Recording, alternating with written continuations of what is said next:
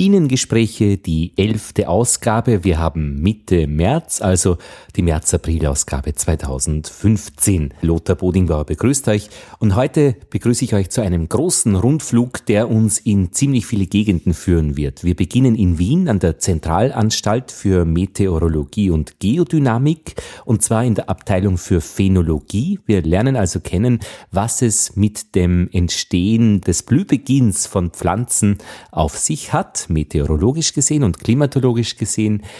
Dann machen wir einen Österreich-Rundflug sozusagen. Wir schauen uns die Kleinräumigkeit des österreichischen Wetters an. Und im dritten Teil geht's nach Floridsdorf in ein Bahngelände. Dort werden Lehrlinge der ÖBB ausgebildet und da gab es vor kurzem ein Projekt, die haben mit Schülern eines Gymnasiums gemeinsam Insektenhotels gebastelt im Rahmen eines Nachhaltigkeitsprojekts der ÖBB. Und im vierten Teil machen wir noch einen großen Sprung. Drei Stunden 20 Minuten von Wien entfernt ist Erevan Armenien und dort wird der heutige Korrespondent uns erzählen, wie es mit der Imkerei in der Nähe eines großen Sees in Armenien geht. Das Gebiet heißt Areguni und ich stelle euch einen Link hin, auch auf die Seite des Bienenpodcasts, damit ihr einfach auch einen Blick machen könnt, wie es eigentlich dort ausschaut. Und Heik erzählt uns über seine Arbeit mit den Bienen in Armenien. Ja, das ist doch eine große Runde. Ich habe noch, und ich würde mich sehr gern noch bedanken, bei unserem Crowdfunding-Projekt. Ich machte nämlich in der vorigen Ausgabe eine Anfrage an euch, ob ihr mir helft, eine Netzkarte zu finanzieren mit der österreichischen Bundesbahn, damit ich eben mit Interviews rauskomme ins Land. Und man denkt eben anders. Wenn man eine Netzkarte in der Tasche hat, fährt man dann einmal geschwind nach Klagenfurt, weil es dort jemanden gibt, der über etwas ganz besonders gut Bescheid weiß. Und ich bedanke mich sehr bei ja, insgesamt 140 Euro, die jetzt schon gekommen sind, eingetroffen sind. Ich bedanke mich bei Ralf, Günther, Kata, bei Astrid und Udo, bei Horst, Paul und Michael. Sie haben Geld in die Hand genommen und helfen mit, die Bienengespräche auf Schiene zu bringen. Ja, 140 Euro sind zusammengekommen und das geht dann schon einiges an Kilometern, an Bahnkilometern, die da möglich sind. Was aber das Ziel ist, und da haben wir jetzt ein Zehntel davon erreicht, wäre eine Netzkarte, damit das Denken verändert. Die Bienen auf der Schiene, damit man dorthin fährt, wo etwas passiert. Bring die Biene auf die Schiene, eine Netzkarte für die Bienengespräche, die Details auf www.bienenpodcast.at. damit man nämlich auch unabhängig ist von den Inhalten. Die ÖPB, da habe ich nämlich auch angefragt, ob sie eine Netzkarte finanzieren würden, haben gesagt, das machen sie grundsätzlich nicht. Und das ist auch durchaus nachvollziehbar so.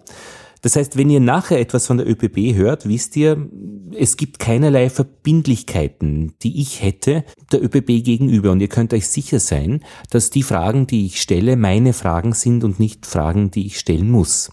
Ja, das sind so diese Randbedingungen, die Freiheiten, die man dann hat, wenn man etwas tut, was nicht durch Zahlungen einfach äh, finanziert wird und wo dann die Interessen auch drinnen stecken und vertreten werden sollen.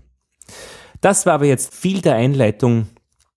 Wir kommen zum ersten Programmpunkt. Erster Programmpunkt ist die Phänologie und mein Besuch bei Helfried Scheifinger an der Wiener Hohen Warte, Zentralanstalt für Meteorologie und Geodynamik. Und ein Hinweis, da das Ganze ja nicht Radio ist, dass man von vorne bis hinten durchhören muss, bitte verwendet doch mit Herzenslust die Pause-Taste auch in den Kapitelmarken könnt ihr gleich wieder auf ein bestimmtes Kapitel hinspringen. Ihr müsst also keine Sorge haben, dass ihr diese ganze Zeit jetzt in einem Stück durchhören müsst. Nein, nein, nein, nein. Bienengespräch 11. Ausgabe. Ich bin zu Gast bei Helfried Scheifinger. Vielen Dank für die Einladung, Herr Scheifinger. Ja, danke. Wir sind auf der Hohen Warte in Wien, Zentralanstalt für Meteorologie und Geodynamik und wir befinden uns im Bereich Klima, was ja, ja nicht das Wetter ist. Wetter ist das, was wir täglich beobachten. Klima ist das, was sich vorhersagen lässt, oder nein? Wie sagt man denn? mit dem Klima? Noch weniger vorhersagen lässt. Nein, es geht beim Klima um die Betrachtung längerer Zeiträume und die statistische Auswertung des Wetters. Ja. Man schaut sich hier also Mittelwerte an, Extremwerte, verschiedene Perzentilen, um das Wetter zusammenzufassen, gleichsam Ja. sich das Wetter über längere Zeiträume hinweg anzusehen, zu sehen, ob sich hier irgendwelche Trends ergeben, Trends absehbar sind, in welchen zeitlichen Größenordnungen sich das Wetter ändert und seine verschiedenen Variationen zeigt. Und die Phänologie ist Ihre Abteilung, wo Sie mit insgesamt acht Personen zusammen ja, Phänologie betreiben. Und das ist das Thema dieser Bienengespräche. Phänologie. Hm. Phänologie ist etwas, was den Imkern begegnet. Mir jetzt als Anfänger zuerst, dass ich immer wieder höre, du kannst deine Völker durchsehen, wenn die Saalweide blüht. Und wenn man schaut, wann blüht denn eigentlich die Saalweide, dann kommt man eben auf dieses Stichwort Phänologie. Und ich habe Sie kennengelernt, weil Sie auch äh, für Sparkling Science ein Projekt mit Landwirtschaftsschulen machen, wo sie eine Hecke pflanzen mit zehn verschiedenen Gehölzern und dort dann die Schüler anhand des Blühbeginns und anhand wie die Blätter sind, feststellen, wie weit man im Jahr schon fortgeschritten ist.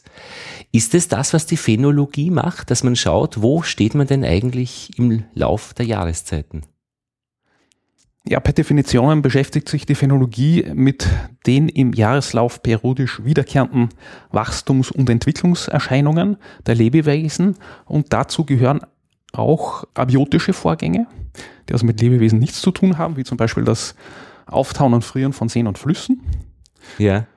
Wir hier an der Zentralanstalt betreiben schon seit äh, vielen Jahrzehnten ein Beobachtungsnetz, ein phänologisches Beobachtungsnetz auf Grundlage von freiwilligen Beobachtern und sammeln hier vor allem also pflanzenphänologische und auch einige wenige tierphänologische Beobachtungen. Da geht es ja zum Beispiel, dass die Apfelblüte, dieses, dieser Blühbeginn des Apfels, da gibt es Daten sehr weit schon zurück. Das war offenbar wichtig für die Leute in der Landwirtschaft. Ja, die Bauern haben das sicher auch ähm, immer wieder registriert und beobachtet. Äh, nur das Problem ist, dass wir nicht wirklich Aufzeichnungen haben. Ähm, aus dieser ähm, Landwirtschaft, aus dem Land landwirtschaftlichen Bereich. Mhm. Ähm, unsere Beobachtungen hier an der Zentralanstalt reichen bis ins Jahr 1946 zurück, wenigstens zur Zeit.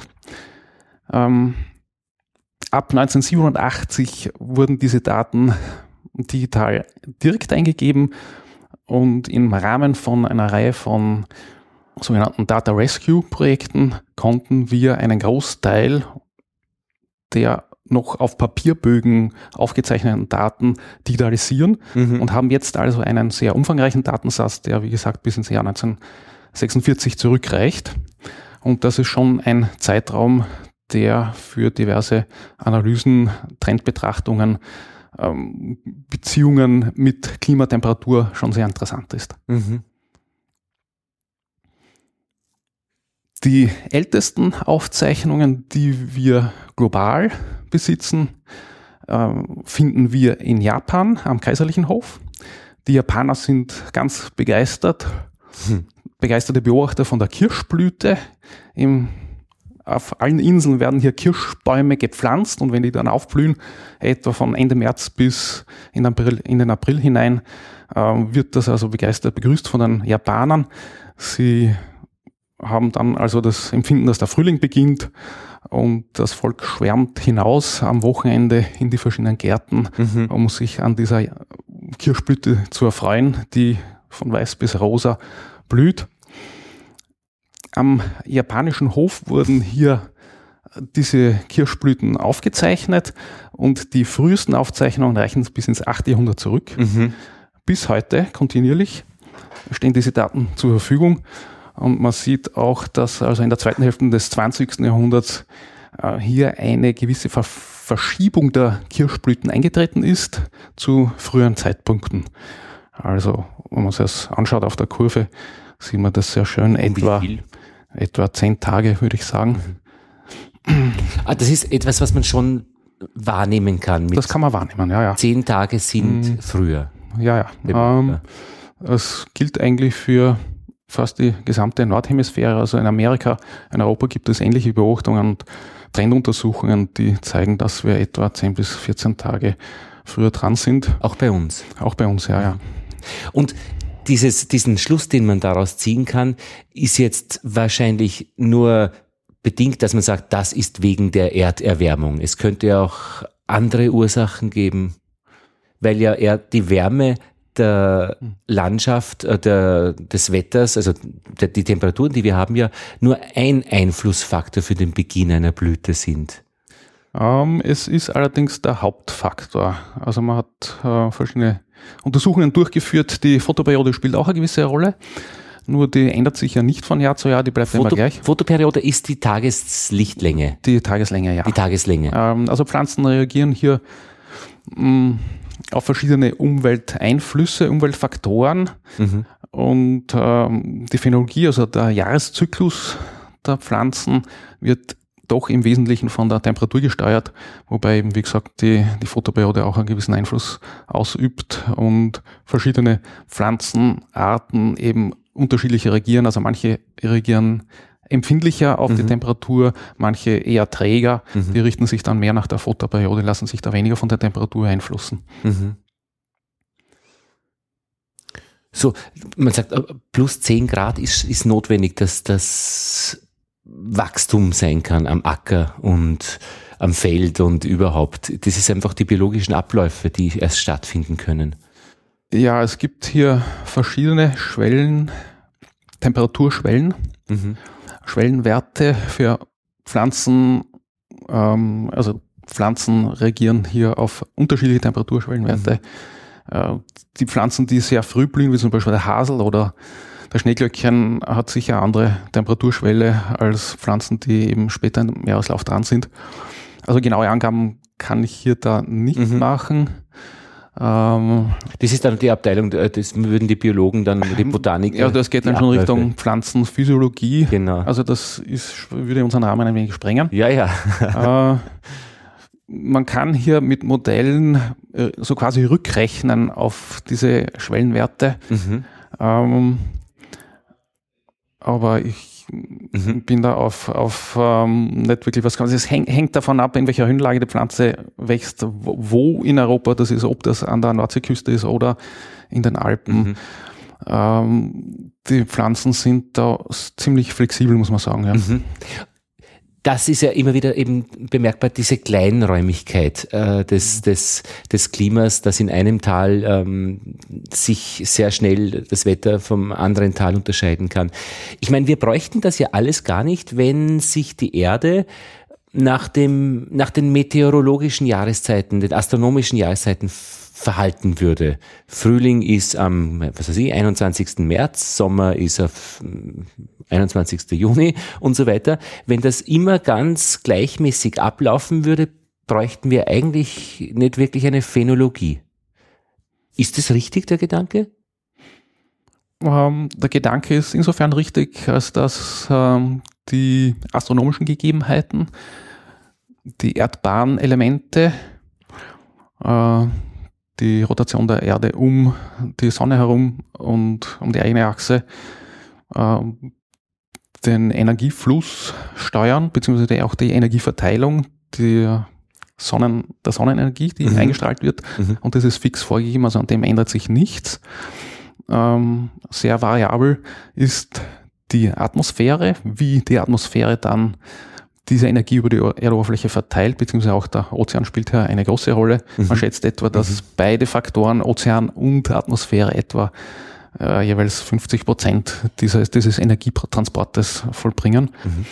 Also die Wärmeenergie von den niedrigen in den höheren Breiten und dann eher die kühlere Luft von den höheren Breiten in den niedrigen Breiten ähm, verteilt. Also jeder 50 Prozent Anteil äh, Atmosphäre. 50 Etwa ist eine Angabe, es gibt eine gewisse Unsicherheit, aber. Und da ja. gibt es dann auch die, die Erddrehung, die dafür eben verantwortlich ist, dass es eben Meeresströmungen auch gibt. Der Golfstrom, da hört man immer, der, der kann zum Stillstand kommen, das wäre alles schrecklich. Mhm. Der kann gar nicht zum Stillstand kommen, weil es einfach die Erddrehung gibt, die Strömungen auch Stichwort Corioliskraft, glaube ich. Ja, Ja, mhm. Äh, einfach, da, diese Strömungen müssen da sein, wegen der Erddrehung. Ja, ja also die Corioliskraft ist eine Scheinkraft, die auftritt, also sobald ein System rotiert. Mhm. Und äh, hier werden die Strömungen dann entsprechend abgelenkt Mhm. auf der Nordhalbkugel, anders als auf der Südhalbkugel.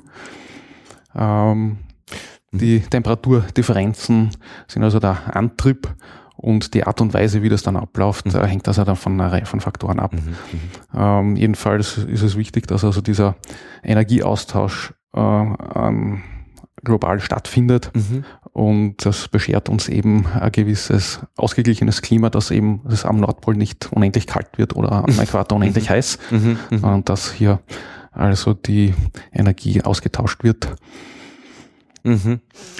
Also die Dynamik dahinter eigentlich äh, ähm, eben und die im jahreszeitlichen Ablauf aber einmal pro Jahr eben sich wechselt, äh, wiederholt eigentlich. Ja, Genau. das ist ein jährlicher Zyklus. Wenn man Leute auf der Straße fragt, woher die Jahreszeiten kommen, die sagen dann immer relativ schnell oder wir sagen relativ schnell, weil wir die Keplerschen Gesetze gut gelernt haben. Die Planeten bewegen sich auf Ellipsenbahnen um die Sonne und dann sagt man aber dann schnell, eine Jahreszeit entsteht, weil Ellipsenbahn, da ist man einmal näher bei der Sonne und einmal weiter weg. Aber das stimmt ja gerade nicht. Es ist die Schrägstellung der Erdachse, Schrägstellung dass der Erdachse, ja. die Oberseite äh, stärker angeleuchtet wird, ähm, wenn man auf der einen Seite der Umlaufbahn um die Sonne ist oder die Unterseite, die Südhalbkugel, wenn es auf der anderen Seite ist. Es gibt ja dann nicht nur vier Jahreszeiten, Frühling, Sommer, Herbst und Winter, sondern zehn. Die Phänologen unterscheiden das, was mich ein bisschen überrascht hat, zehn Jahreszeiten. Der Erstfrühling, der Vollfrühling. Ja, also es gibt ja Ich hat mich, mich überrascht, dass man von zehn Jahreszeiten ausgeht. Also es, ist ja nur naheliegend, weil im Sommer ist die Unterscheidung schon gut bekannt. Frühsommer, Spätsommer, da reden wir auch darüber. Aber dass beim Vor, beim Frühling auch sehr fein unterschieden ist, ist ja eigentlich nur naheliegend, wenn es wirklich um diese feinen Blühbeginne auch geht, die, um diese Aufgliederung. Ja, also die Pflanzen haben also eine gewisse Reihenfolge mit ihren im jahreszeitlichen Ablauf. Es gibt Pflanzen, die also die sehr früh beginnen, wie schon das zitierte Schnecklöchen bzw. der Hasel. Der Hasel kann, wenn es äh, Wärmeepisoden gibt, schon im Dezember mit der Blüte loslegen, mit der männlichen Blüte. Das sind also die Kätzchen, die sich dann verlängern Ja, und die Pollen abgeben. ja. Das äh, mögen die Allergiker nicht so gerne, Mhm. weil sie dann äh, bereits ähm, relativ früh damit konfrontiert werden, dass also die Augen gereizt werden und die Nasenschleimhäute gereizt werden. Äh, dann folgen eben äh, die Blüten der anderen äh, Pflanzenarten wie, wie Salweide und so weiter. Ähm, Erle ist relativ früh auch, gemeinsam mit dem Hasel. Weiters würde folgen die Birke Mitte bis Ende März, etwa in den niedrigen Regionen bei uns hier im Osten. Äh, und dann kommen eben die, also dann geht es Schlag auf Schlag äh, relativ rasch mit dem Laubaustrieb und den, der Blüte der verschiedenen anderen äh, Sträucher und ähm, Fruchtbäume. Mhm. Äh, ja, die Reihenfolge bleibt etwa gleich. Äh, es kann nur sein, dass also die Frühjahrswitterung hier äh, den Ablauf ein wenig steuert. Vor zwei Jahren hatten wir ja ähm, Ende März bis Ende März, Anfang April noch einmal einen Kal- Kaltlufteinbruch, der die Abfolge etwas eingebremst hat. Wie es dann warm geworden ist, ist dann praktisch alles gleichzeitig vonstatten gegangen. Mhm. Also mit Laubaustrieb und Blüte, Mhm. das typischerweise im Frühjahr der Fall ist. Mm, Wichtig ist auch die Höhenlage, das haben wir uns auch ein wenig angeschaut, äh, je nach Pflanze unterschiedlich. Vor allem im Frühjahr ähm, finden wir etwa äh, pro 1000 Meter Höhe eine Verzögerung um 20 bis 40 Tage. Mhm. Die Höhe auch. Und ich bin aus Oberösterreich. Äh, wir haben immer bemerkt, dass wenn man nach Wien kommt, die Wiener so zwei, drei Wochen vorne sind. Also die Geografie, die großräumige Geografie sehr wohl auch ein ja, also Thema also das spielt eine große Rolle. Ähm, also in Europa, wenn man sich das, äh, den Phaseneintritt von frühen Phasen ansieht, beginnt das in Westeuropa zuerst. Äh, hier ist der Einfluss des Meeres sehr groß. Aha. Die Temper Wintertemperaturen sind eher mild und hier beginnen also die Phasen zuerst. Ähm, das kann sein England, Irland, zum Teil auch Spanien. Und äh, wenn man das so über die Zeit hinweg betrachtet, über die Tage und Wochen im Frühjahr, so sieht man also, dass die, der Phaseneintritt von Südwesten nach Nordosten voranschreitet. Mhm. Und also die skandinavischen Länder natürlich äh, eher Schlusslicht sind und vor allem also das kontinentale Russland. Äh, dort treten also die Phasen dann zuletzt auf. Aber jetzt mit Oberösterreich und Wien, da ist ja Wien vorne eigentlich. In Österreich selbst, naja, die Geschichte ist die, ähm, im Osten äh, sind wir im Durchschnitt etwas tiefer gelegen als in Westösterreich oder die Täler in Westösterreich. Also Vorarlberg, wir haben dort etwa 400 Meter über Meeresspiel. Hier haben wir bis, bis knapp um 100 Meter über Meeresspiel. Ähm, bei den frühen Phasen ist es so, dass man, wenn man das mit der multiplen Regression rausrechnet, kommt man drauf, also dass die Phasen im Allgemeinen zuerst im Westen beginnen also auf dieselbe Höhe bezogen. Ah, verstehe. Und von Westen nach Osten voranschreiten. Während dem später im Jahr, also Ende Mai, im Juni, wenn der Kontinent sich aufgeheizt hat, äh, viele Phasen zuerst im Osten beginnen und dann nach Westen fortschreiten. Ah ja. Die, warum die Höhe so ein wesentlicher Faktor ist, ist, äh, ist die Temperatur, weil es oben kälter ist. Ja, also im Früher haben wir einen sehr ausgeprägten äh, Temperaturgradienten. Die Temperatur nimmt also etwa zwischen 0,6 bis 0,7 Grad pro 100 Meter ab nach oben hin. Ich habe da immer wieder die Frage von Leuten gehört, die dann fragen, wir haben in der Schule gelernt, Kälte sinkt ab, warum ist es dann nicht oben wärmer? Äh, das hat mit Austauschvorgängen zu tun, beziehungsweise mit dem Ort zu tun, wo die Sonneneinstrahlung absorbiert wird, und das ist da äh, die Erdoberfläche. Ähm, also die Energiequelle, die Aufheizung erfolgt von unten her. Nur im Winter ist es so, wenn die Nächte sehr lang sind und die Tage kurz und die solare Einstrahlung gering, dann äh, können sich Verhältnisse einstellen, die natürlich zum Frühjahr eher ähm, also zum Frühling anders, anders sind. Es mhm. bilden sich also sogenannte Kälteseen, die über mehrere Tage bestehen können. Also dann ist es tatsächlich so, dass hier die Kaltluft sich in Becken und Tälern sammelt und man also eine sogenannte Temperaturinversion vor sich hat. Invertiere, das heißt verdrehen, das mhm. ist verdreht, also man hat mhm. unten kalt und mhm. wenn man dann die Passstraße oder die Straße hinauf fährt, wird es dann wärmer. Ähm, wenn aber die Solareinstrahlung entsprechend stark wird im Frühjahr, dann ähm, ist das also nicht so häufig, dieses Phänomen. Es tritt zwar in der Nacht immer wieder auf, aber in der Früh löst sich dann auf und mhm. es beginnt also ein gewisser ähm, Austausch der Luft, eine äh, turbulenten, wir sprechen vom turbulenten Austausch eben. Mhm die Luft steigt auf und sinkt wieder ab und dann stellt sich eben dieser Temperaturgradient ein, von dem wir gesprochen haben. Ist Österreich eigentlich phänologisch, ich muss immer aufpassen, dass ich nicht sage phänomenologisch, das wäre so ja. verführerisch, ja. phänologisch ein schwieriges Areal? Schwierig. Äh, also wir haben wenig Vergleiche. Die meisten phänologischen Beobachtungen stammen äh, von der Nordhemisphäre. Die Europäer haben sicher äh, zuerst mit der systematischen Aufzeichnungen phänologischer Beobachtungen begonnen. Äh, das geht auf Karl von Linné zurück mhm.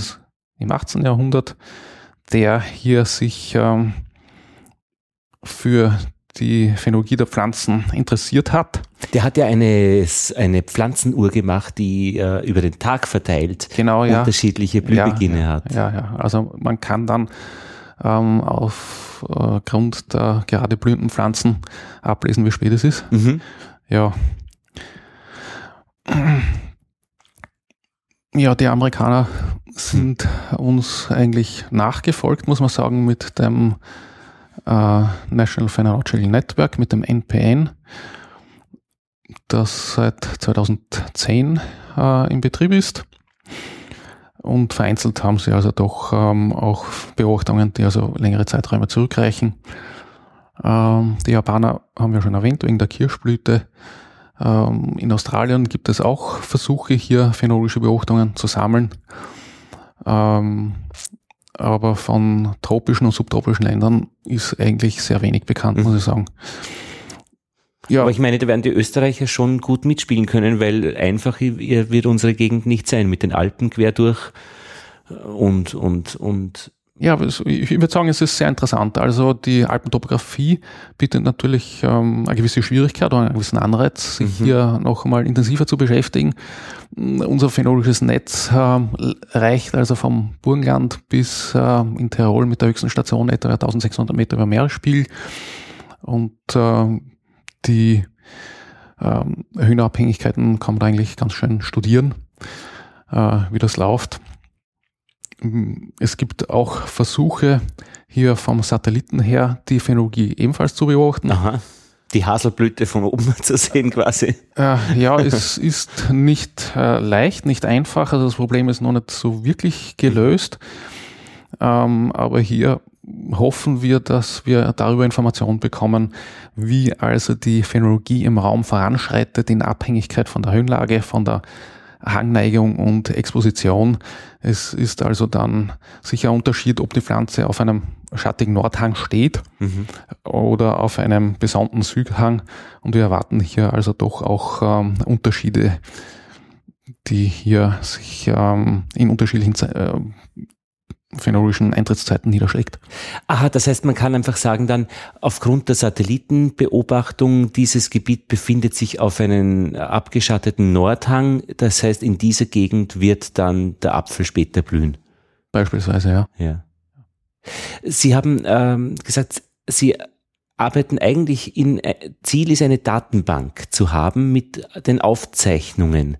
Ja. Und ich glaube auch mit Deutschland äh, kombiniert auch. Äh, die Deutschen mhm. haben ja äh, viele ja. Daten. Ja. Und ist das Ihre Arbeit, dass Sie das machen oder möchten Sie dann auch Prognosen machen? Sind Sie dann auch für, für die Zukunft zuständig? Oder machen das die Kollegen im anderen, im anderen Forschungsbereich? Was ist eigentlich Ihre Arbeit genau? Ja, also ich bin mit der Phänologie hauptsächlich über Forschungsprojekte beschäftigt. Ähm, und hier gibt es also diverse Anwendungen der Phänologie. Wir haben uns auseinandergesetzt mit äh, dem menschlichen Einfluss auf das Klima und Phänologie mhm. in einem Projekt. Hier hat man auf Grundlage von Modellsimulationen recht gut zeigen können, dass im Laufe des 20. Jahrhunderts der menschliche Einfluss auf die Phänologie durchaus spürbar ist und vorhanden ist und sich dingfest machen lässt. Ein weiterer Anwendungsbereich der Phänologie ist die numerische Pollenvorhersage. Die Zentralanstalt bietet für Allergiker eine sogenannte Pollenvorhersage an die nächsten drei, vier Tage etwa im Voraus, je nach Saison. Also es gibt hier die Haselblüte, die Birken setzen ein sehr ähm, unangenehmes Allergen frei. Ähm, das äh, Birkenpollenkorn gehört zu den unangenehmsten für die Allergiker. Hm. Äh, es folgt dann die Grasblüte, auch ähm, Beifuß und Ambrosia werden berücksichtigt in dieser Vorhersage. Um nicht auf Pi mal Daumen Methoden angewiesen zu sein, gibt es verschiedene Institute in Europa, die sich hier um eine sogenannte numerische Pollenvorhersage bemühen. Das heißt also, man möchte das mit Hilfe von mathematischen Modellen zustande bringen. Mhm. Und hier in diesen mathematischen Modellen ist auch ein phänologisches Modell integriert, das also die Blühzeitpunkte vorausberechnet auf Grundlage von Temperaturdaten beziehungsweise auch von der Temperaturvorhersage.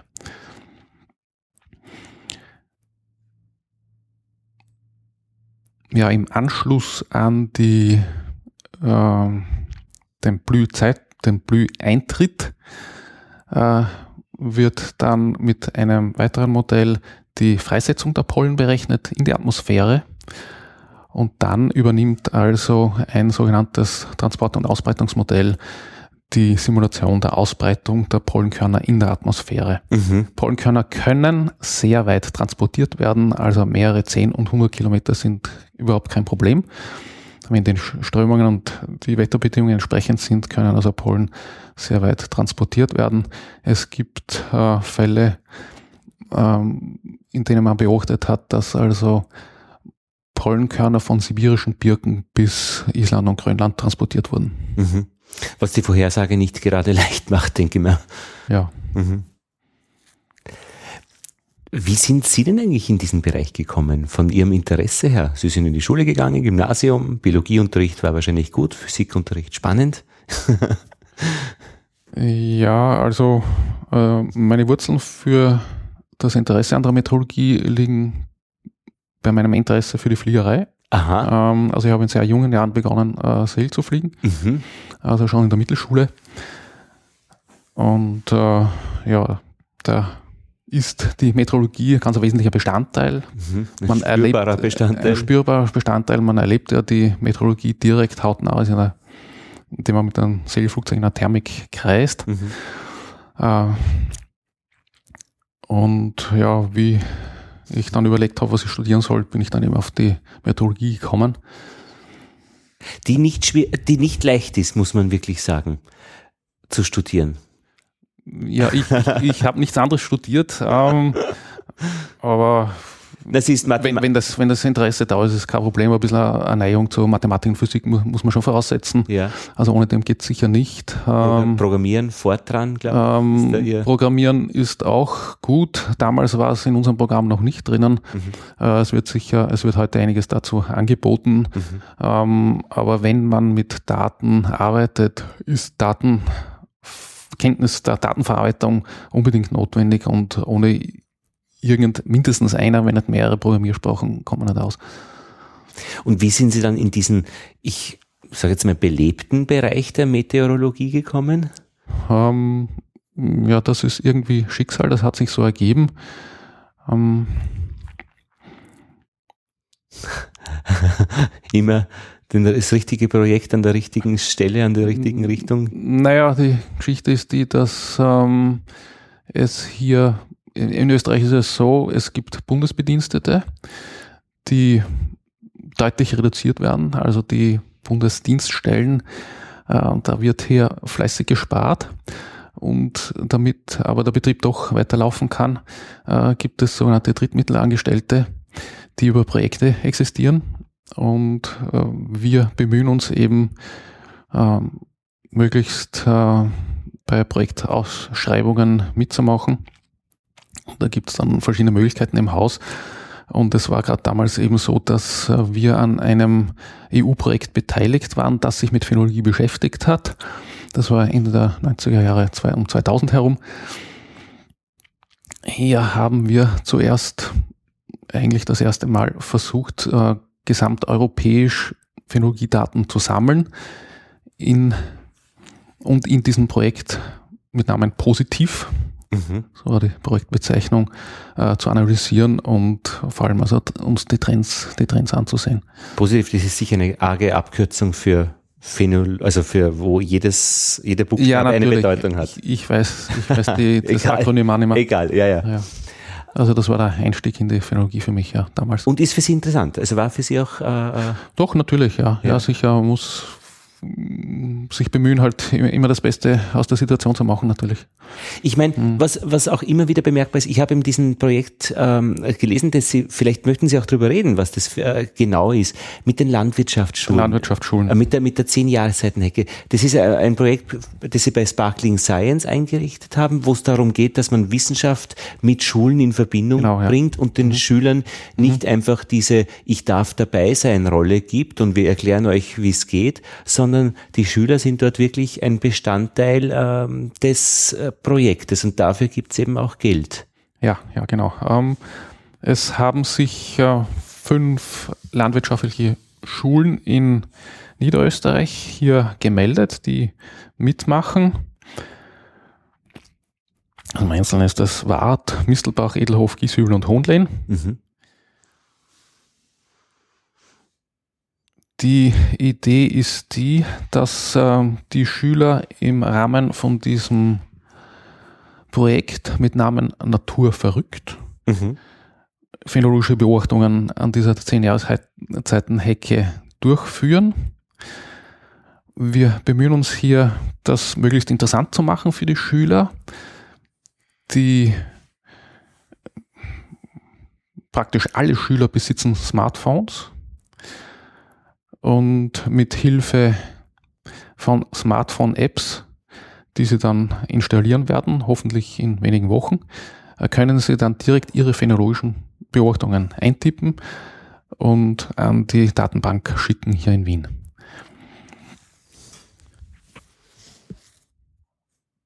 Zusätzlich zu den phänologischen Beobachtungen werden auch Wetterdaten erhoben an den Schulen. Es sind hier einfache Wetterstationen überall installiert worden, mit dem Zweck, dass also diese gesammelten Wetterdaten dann auch ausgewertet werden können und man hier sehr schön äh, illustrieren kann, wie also die Witterung, der Witterungsverlauf des Frühjahrs oder des Jahres den phänologischen Jahreszyklus steuert.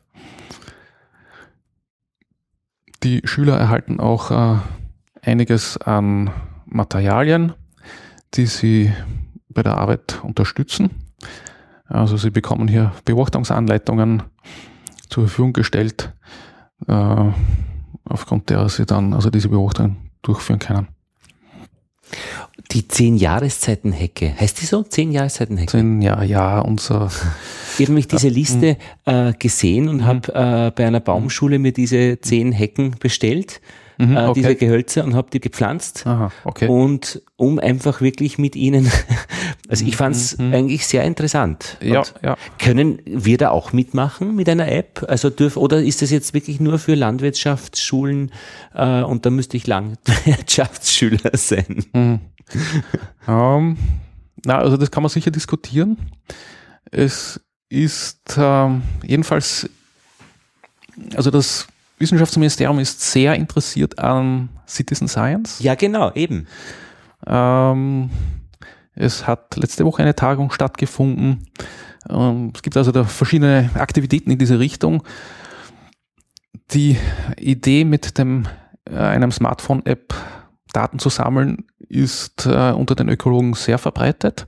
Es gibt ja eine ganze Reihe von ähm, Projekten, die hier aufgrund, auf dieser Grundlage durchgeführt werden, mhm, mhm, um eben die naturinteressierte Bevölkerung mit einzubinden. Vorerst wird dieses App noch auf den Schulbereich beschränkt bleiben. Und äh, sobald also die diversen Fehler ausgemerzt sind und das gut funktioniert, denke ich, ähm, ist es nur ein, eigentlich ein kleiner Schritt, das der Öffentlichkeit zur Verfügung zu stellen. Das ist aber ja auch Teil Ihres Programms. Wenn man auf der Website der Zentralanstalt schaut im Bereich Phänologie, dann gibt es ja auch Möglichkeiten, eben dort für wirklich jedermann äh, Beobachtungsdaten einzutragen. Ja. Ist das praktisch Ihr Netzwerk, dass Sie, dass Nicht Sie, nur. wie akquirieren Sie Ihre Daten? Nicht nur, also traditionellerweise wurden sogenannte Beobachtungsbögen verwendet, werden immer noch verwendet. Diese werden an die freiwilligen Beobachter ausgeschickt. Die gibt's schon, diese freiwilligen Beobachter. Das sind, die haben den Status, ich bin freiwilliger Beobachter ja. für das Netzwerk. Ja, ja. Was sind das für Menschen? Um, ähm, ich habe da zu wenig Einblick, ja, aber verlässliche. Äh, zum Teil ähm, Oberstudienräte. pensionierte Na, Lehrer? Einfach, einfach naturinteressierte Menschen, die hier ähm, irgendwie mit dieser Sache in Kontakt gekommen sind über Zeitungsinserate oder über, über ähm, Klimastationen, die ja, bevor sie automatisiert wurden, ja auch händisch betreut werden Mhm, mussten. Genau. Äh, leider werden diese Beobachter immer weniger. Jedenfalls diese traditionelle Art der Beobachtung mit Hilfe des Beobachtungsbogens läuft eigentlich immer noch Mhm. relativ gut. Ja, es könnte besser sein. Also wie gesagt, einmal wird dieser Bogen ausgeschickt, die, der Beobachter füllt das aus und am Ende des Jahres, am Ende der Saison schickt er diesen Beobachtungsbogen zu uns und der wird dann digitalisiert. Wie viele gibt's da, Beobachter, oder wie ist das Netzwerk ungefähr? Naja, ich schätze etwa 30 bis 50 Mhm. pro, pro Phase, pro Adernphase etwa, ja. An überlegten Standorten. An gewissen Standorten. Also ja, es beschränkt sich eher auf das besiedelte Gebiet, also Täler, äh, mit einigen wenigen Ausnahmen dann auch in höheren Lagen. Seit 2006 gibt es also das sogenannte Phänoportal bei uns an der Zentralanstalt.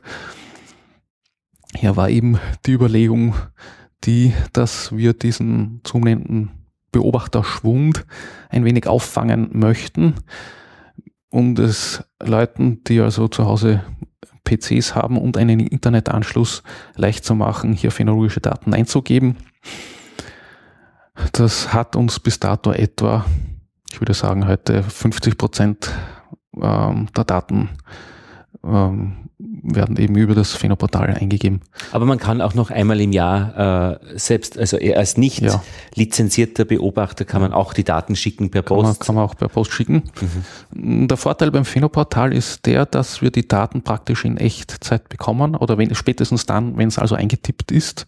Und wir nehmen an, dass das innerhalb von Stunden oder spätestens Tagen der Fall, Mhm. der Fall ist.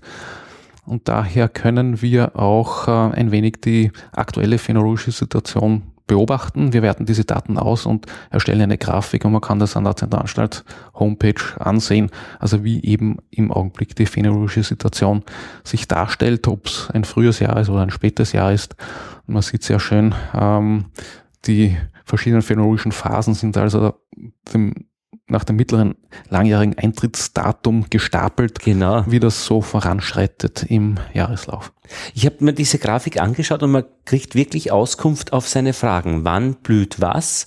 Diesen äh, Mittelwert und dann Genau. praktisch die, diese Bandbreite Ja. von bis. Da wird dann irgendwie versucht, es zu entschlüsseln. Also das streut schon insgesamt um einen Monat eigentlich Ja, das, ungefähr. das ist leicht möglich, ja. Und der häufigste Wert, und jetzt haben wir eben gerade, die Hasel hat schon geblüht, also das ist schon vorbei. Ziemlich, ja. Äh, Oder zumindest der der Eintritt war schon da.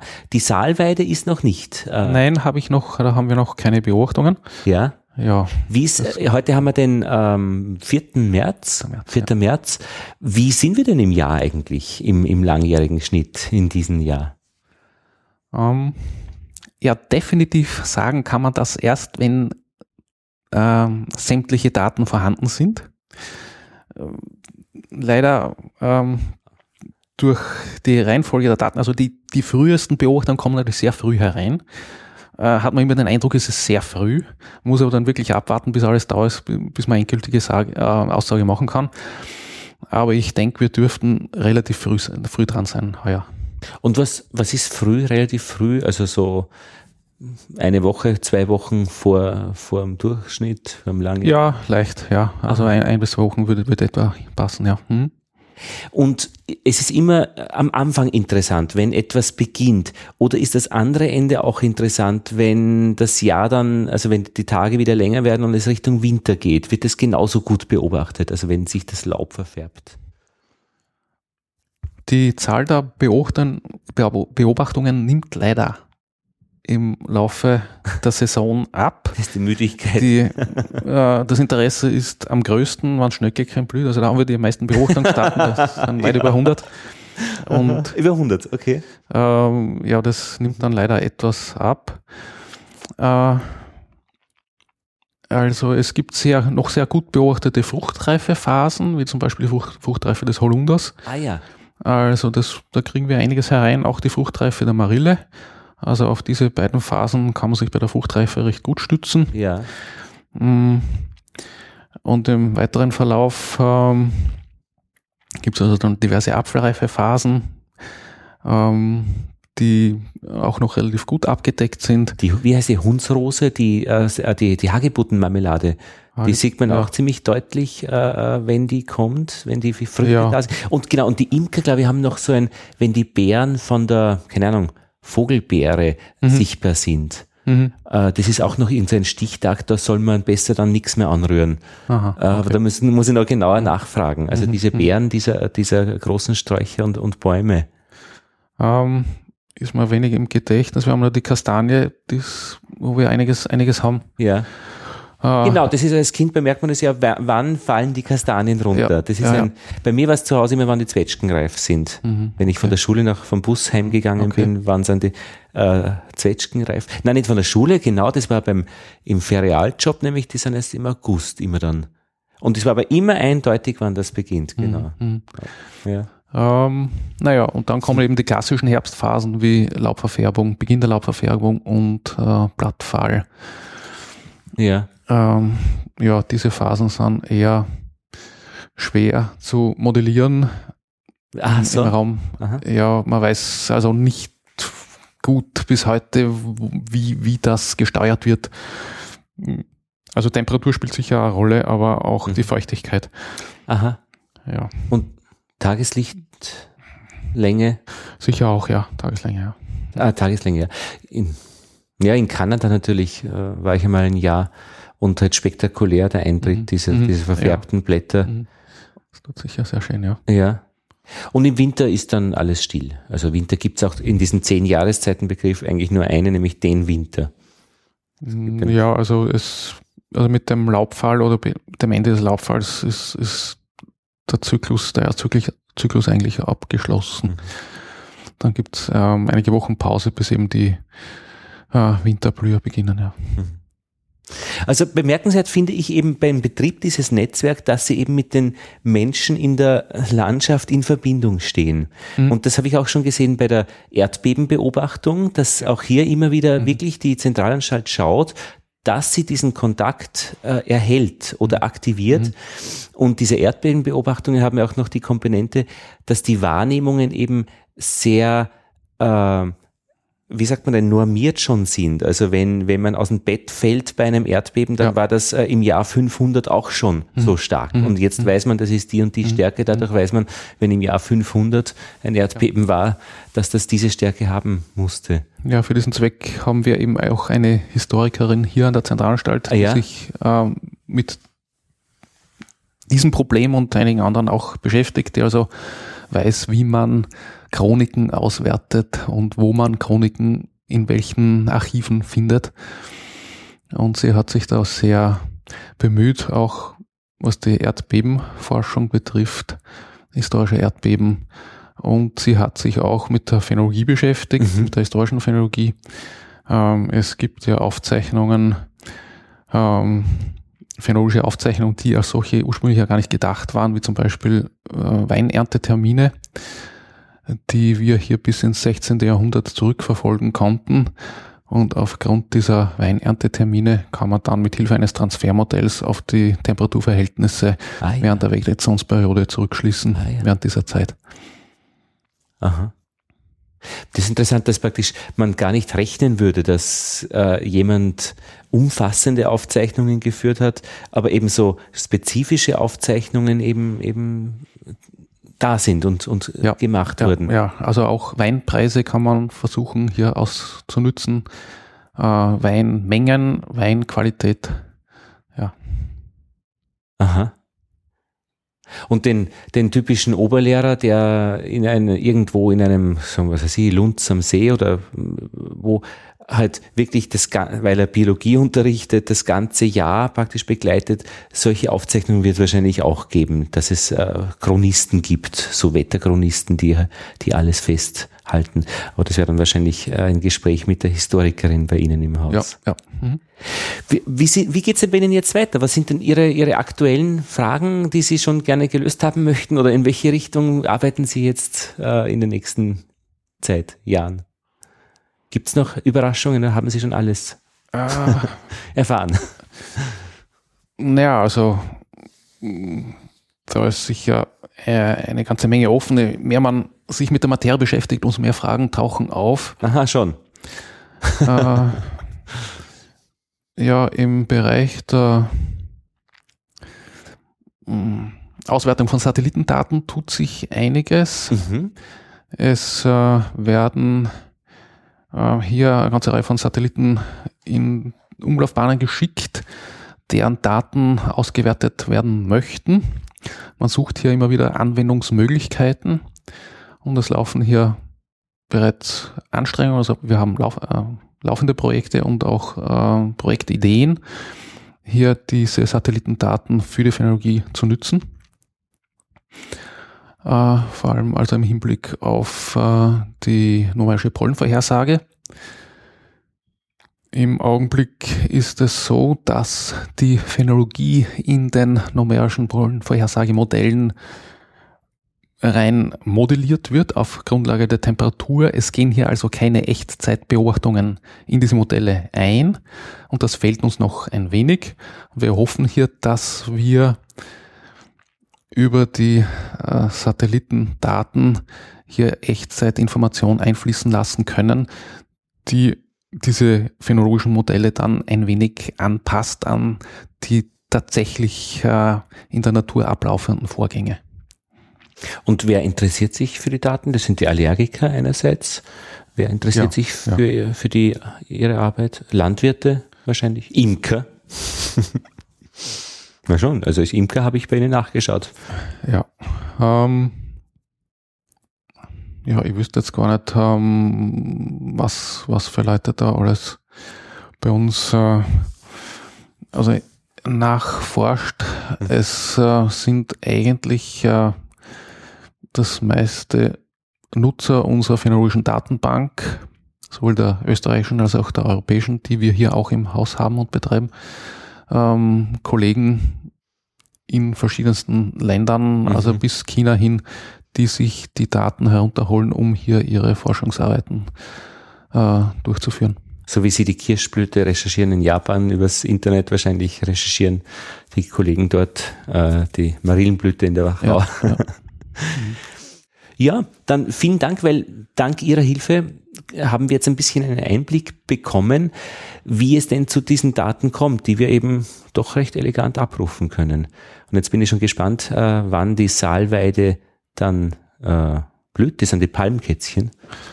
Kätzchen, ich kann noch mal reinschauen. Ja, Ah, ja wir haben jetzt, jetzt Ähm, weil dann dürfen wir nämlich äh, die die äh, Frühlingsdurchsicht machen oder müssen wir machen. Also einmal schauen, wie es denn äh, insgesamt so steht in den einzelnen Völkern. okay. Ob uns dann der Schlag trifft oder das Gegenteil. Also da habe ich soweit von der Saalweide habe ich eigentlich noch nichts. Ich sehe hier noch nichts. Vermutlich, wann wird es dann? Ähm, mhm. Naja, der langjährige Durchschnitt ist etwa um Mitte März herum, hier in diesem Raum, Wiener Raum etwa, wobei das also sehr stark schwank- schwanken kann. Also Palmkätzchen selber habe ich schon gesehen, Mhm, ich auch schon, ja. äh, aber die, Die männlichen- blühen dann ja noch. die gell? männlichen Organe, also diese, diese gelben Pollenorgane sind noch nicht heraus gewesen. Genau. Ähm, ja, das schwankt von Mitte Februar bis, bis Anfang April. Also der, bei diesen frühen Phasen ist es typisch also, dass die Variabilität irrsinnig stark ist. Ah ja. Ja. Die, später im Jahr ist es dann enger. Ah, verstehe. Aha. Ich meine, wir haben ja auch, also diese, das fällt mir noch ein zu der japanischen Kirschblüte-Tradition. Also ich finde, diese Palmkätzchen sind eben sehr, sehr in unserem Bewusstsein auch der Kinder verankert. Im Frühling, äh, das, äh, dann beginnt der Frühling. Das lernt man in der Volksschule. Das ist auch irgendwie ein, ein festlicher, ein festliches Ereignis. Und man lernt natürlich den Kindern, dass sie diese Palmkätzchen dann nicht pflücken, weil sie eben die Bienen als erste Nahrung brauchen. Und auch die, die Barbara-Zweige, finde ich, ist irgendwie eine, eine witzige äh, Transformation, dass man die Zweige abpflückt und dass die dann zu Weihnachten eben zu Hause in warmem Klima blühen. blühen. Also so ein Phänologie-Shift eigentlich. Und das, äh, Ja, ja. Gut, Herr Scheifinger, vielen Dank. ja bitte sehr.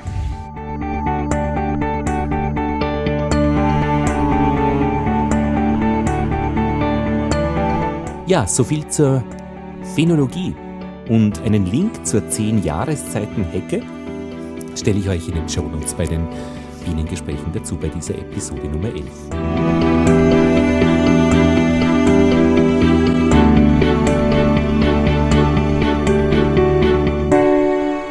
Wir starten unsere Reise durch Österreich und hören dem Meteorologen Reinhold Steinacker zu, der über die Kleinräumigkeit des Klimas und des Wettergeschehens in Österreich erzählt. Wir machen also jetzt eine fünfteilige Reihe, eine kurze fünf mal fünf Minuten. In diesen Teilen wird Reinhold Steinacker, ohne unterbrochen zu werden, darüber erzählen, wie das Klima und das Wettergeschehen in Österreich bestimmt wird. Und wir kommen gleich zum ersten Teil. Der hat den Titel Die Alpen als Hindernis. Österreich zeichnet sich besonders dadurch aus, dass das Wetter und das Klima sehr kleinräumig ist. Wie kommt das? Nun, natürlich hängen die Alpen hier ganz maßgeblich zusammen, aber auch, dass Österreich gerade am Schnittpunkt verschiedener großräumiger Klimagebiete liegt. Und so haben wir in unserem kleinen Land eine Fülle von klimatischen Gegebenheiten und Wettererscheinungen, wie man sie sonst nur in riesigen Ländern in ähnlicher Weise findet. Muss man in anderen Ländern eben Tausende von Kilometern gehen, um eine sichtbare und spürbare Klimaänderung zu erleben und zu verfolgen, kann man in Österreich das innerhalb von einer Stunde erleben. Nachdem das Klima natürlich sehr stark und das Wetter sehr stark von Transportvorgängen abhängig ist. Das heißt, wenn wir feuchte Luft bekommen vom Atlantik, dann strömt ihm diese Luft über äh, die Küsten hinweg ins europäische Festland, ist ein Gebirge wie die Alpen ein plötzliches Hindernis. Das heißt, die Luft kann nicht ungehindert weiterströmen, sondern sie hat nur zwei Möglichkeiten, entweder das Hindernis zu umströmen oder das Hindernis zu überströmen. Und das kann dazu führen, dass eben von einem Tal ins andere plötzlich massive Unterschiede im Wetter bis hin dann auch zum Klima auftreten. Wenn ich also im Westen beginne, ist sicher mal der atlantische Einfluss in Vorarlberg und im Tiroler außerfern. Der Atlantik, wie jedes Meer, dämpft ja die Temperatur. Nächte sind nicht so kalt, die Tage nicht so warm und die Jahreszeiten ganz ähnlich, also milde Winter, kühlere Sommer mit ausreichend Niederschlägen. Ja, wenn wir dann weiter eben nach Osten, vor allem nach Norden gehen, haben wir eine Besonderheit in Österreich, das Müllviertel und das Waldviertel. Das ist natürlich durch die mittlere Höhenlage schon geprägt und die Offenheit und die Nähe zu den nördlichen Gebieten, Tschechien und äh, sogar noch weiter, also Polen, Russland zum Teil, so dass dort das Klima auch wieder deutlich rauer wird, als wenn wir weiter nach Osten gehen, wo wir dann in das pannonische Klimagebiet eindringen. Das pannonische Klimagebiet wird vor allem dadurch geprägt, dass dieser Großraum Ungarn, Teile von Ex-Jugoslawien und äh, ja von der Slowakei, dass das ja ein Becken darstellt, also ein recht großes Gebiet, wo rundherum Gebirge sind und Große Beckenlagen haben natürlich eine Eigenschaft, dass sie ihr eigenes Klima entwickeln. Abgeschirmt von den Meeren ist es gerade das Gegenteil, eben nicht maritim wie das atlantische Klima, sondern kontinental. Das heißt wenig Niederschlag, kalte Winter, heiße Sommer. Dementsprechend ja auch die Vegetation und die Möglichkeit etwa für Weinbau. Wenn wir weitergehen nach Süden, dann kommen wir in den Bereich Kärnten, Osttirol, Südsteiermark, wo wir deutlich den Mittelmeereinfluss sehen. Äh, es ist zwar nicht so sehr von der Temperatur ausgeprägt, aber vom Niederschlag. Der Niederschlagsreichtum dieses österreichischen Südalpenraums ist ja legendär. Was dann noch übrig bleibt, ist eine eigenständige Klimaregion, nämlich die Alpen selber. Die Alpen selber nicht nur, dass wir eben die größten Höhen erreichen, wo dann entsprechend die Temperatur das ganze Jahr wesentlich niedriger sind als in den Niederungen, sondern vor allem auch die inneralpinen Täler. Und die haben sich nun ein ganz besonderes Klima zu eigen gemacht, weil von allen Seiten hier sozusagen gehindert wird, dass Luft dorthin kommt. Auch wiederum sehr trocken und äh, ein sehr ausgeprägtes Eigenleben, tiefe Temperaturen in der Nacht, hohe untertags, schon im Frühjahr oft sehr hohe Temperaturen untertags, dafür noch lange Morgenfröste in der Nacht. Und eben diese Niederschlagsarmut geht so weit, dass sogar Wasser zum Teil Mangelware wird.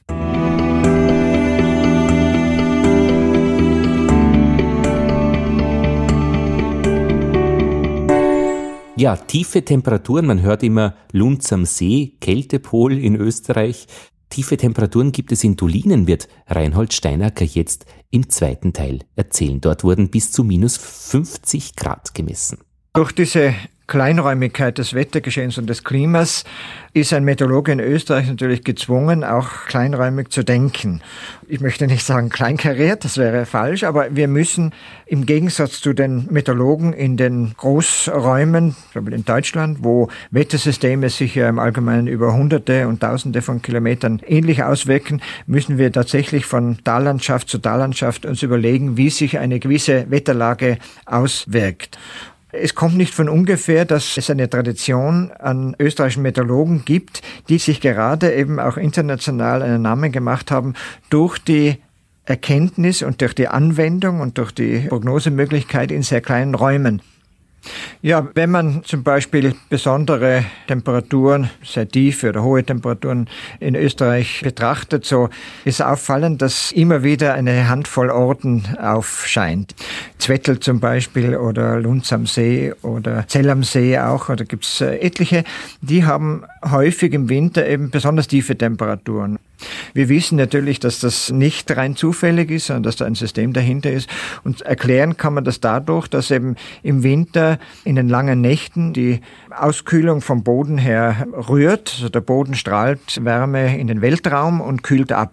Und diese tiefen Temperaturen am Boden werden nun der Atmosphäre übertragen. Aber da gibt es jetzt verschiedene Möglichkeiten. Wenn wir eine Ebene haben, so wird die unmittelbare Schicht, Luftschicht über dem Boden auch allmählich abkühlen. Also wir sprechen ermöglichen, dass die Luft Energie, Wärme an den Boden abgibt und nicht umgekehrt der Boden Kälte an die Atmosphäre.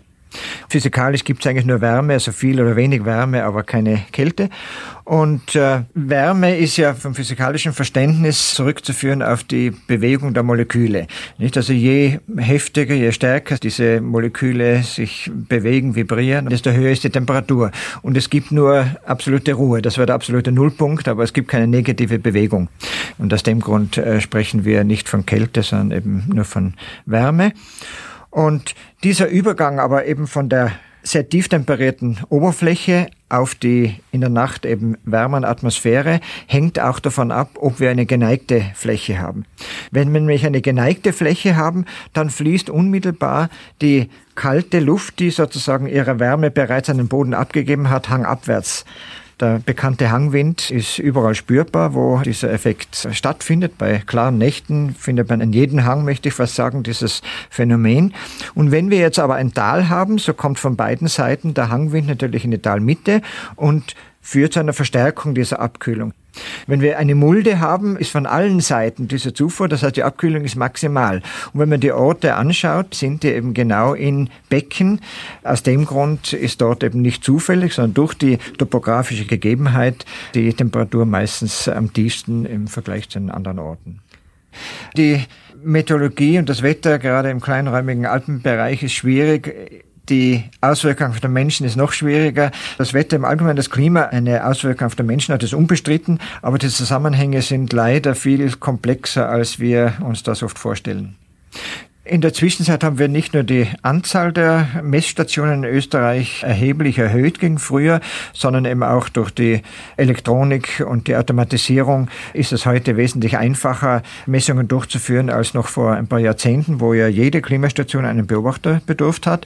Es ist keine schwere Arbeit, aber man muss sich vorstellen, 365 Tage im Jahr dreimal zu gewissen Zeiten zu beobachten, braucht einfach eine sehr starke Ortsansässigkeit oder Ortshaftung, die äh, natürlich nur wenige Leute aufbringen. Heute mit den Automaten läuft es natürlich rund um die Uhr und äh, man kann äh, natürlich auch das Intervall reduzieren und hat ein unvergleichlich dichteres und auch qualitativ besseres Datenmaterial zur Verfügung als eben noch vor wenigen Jahrzehnten.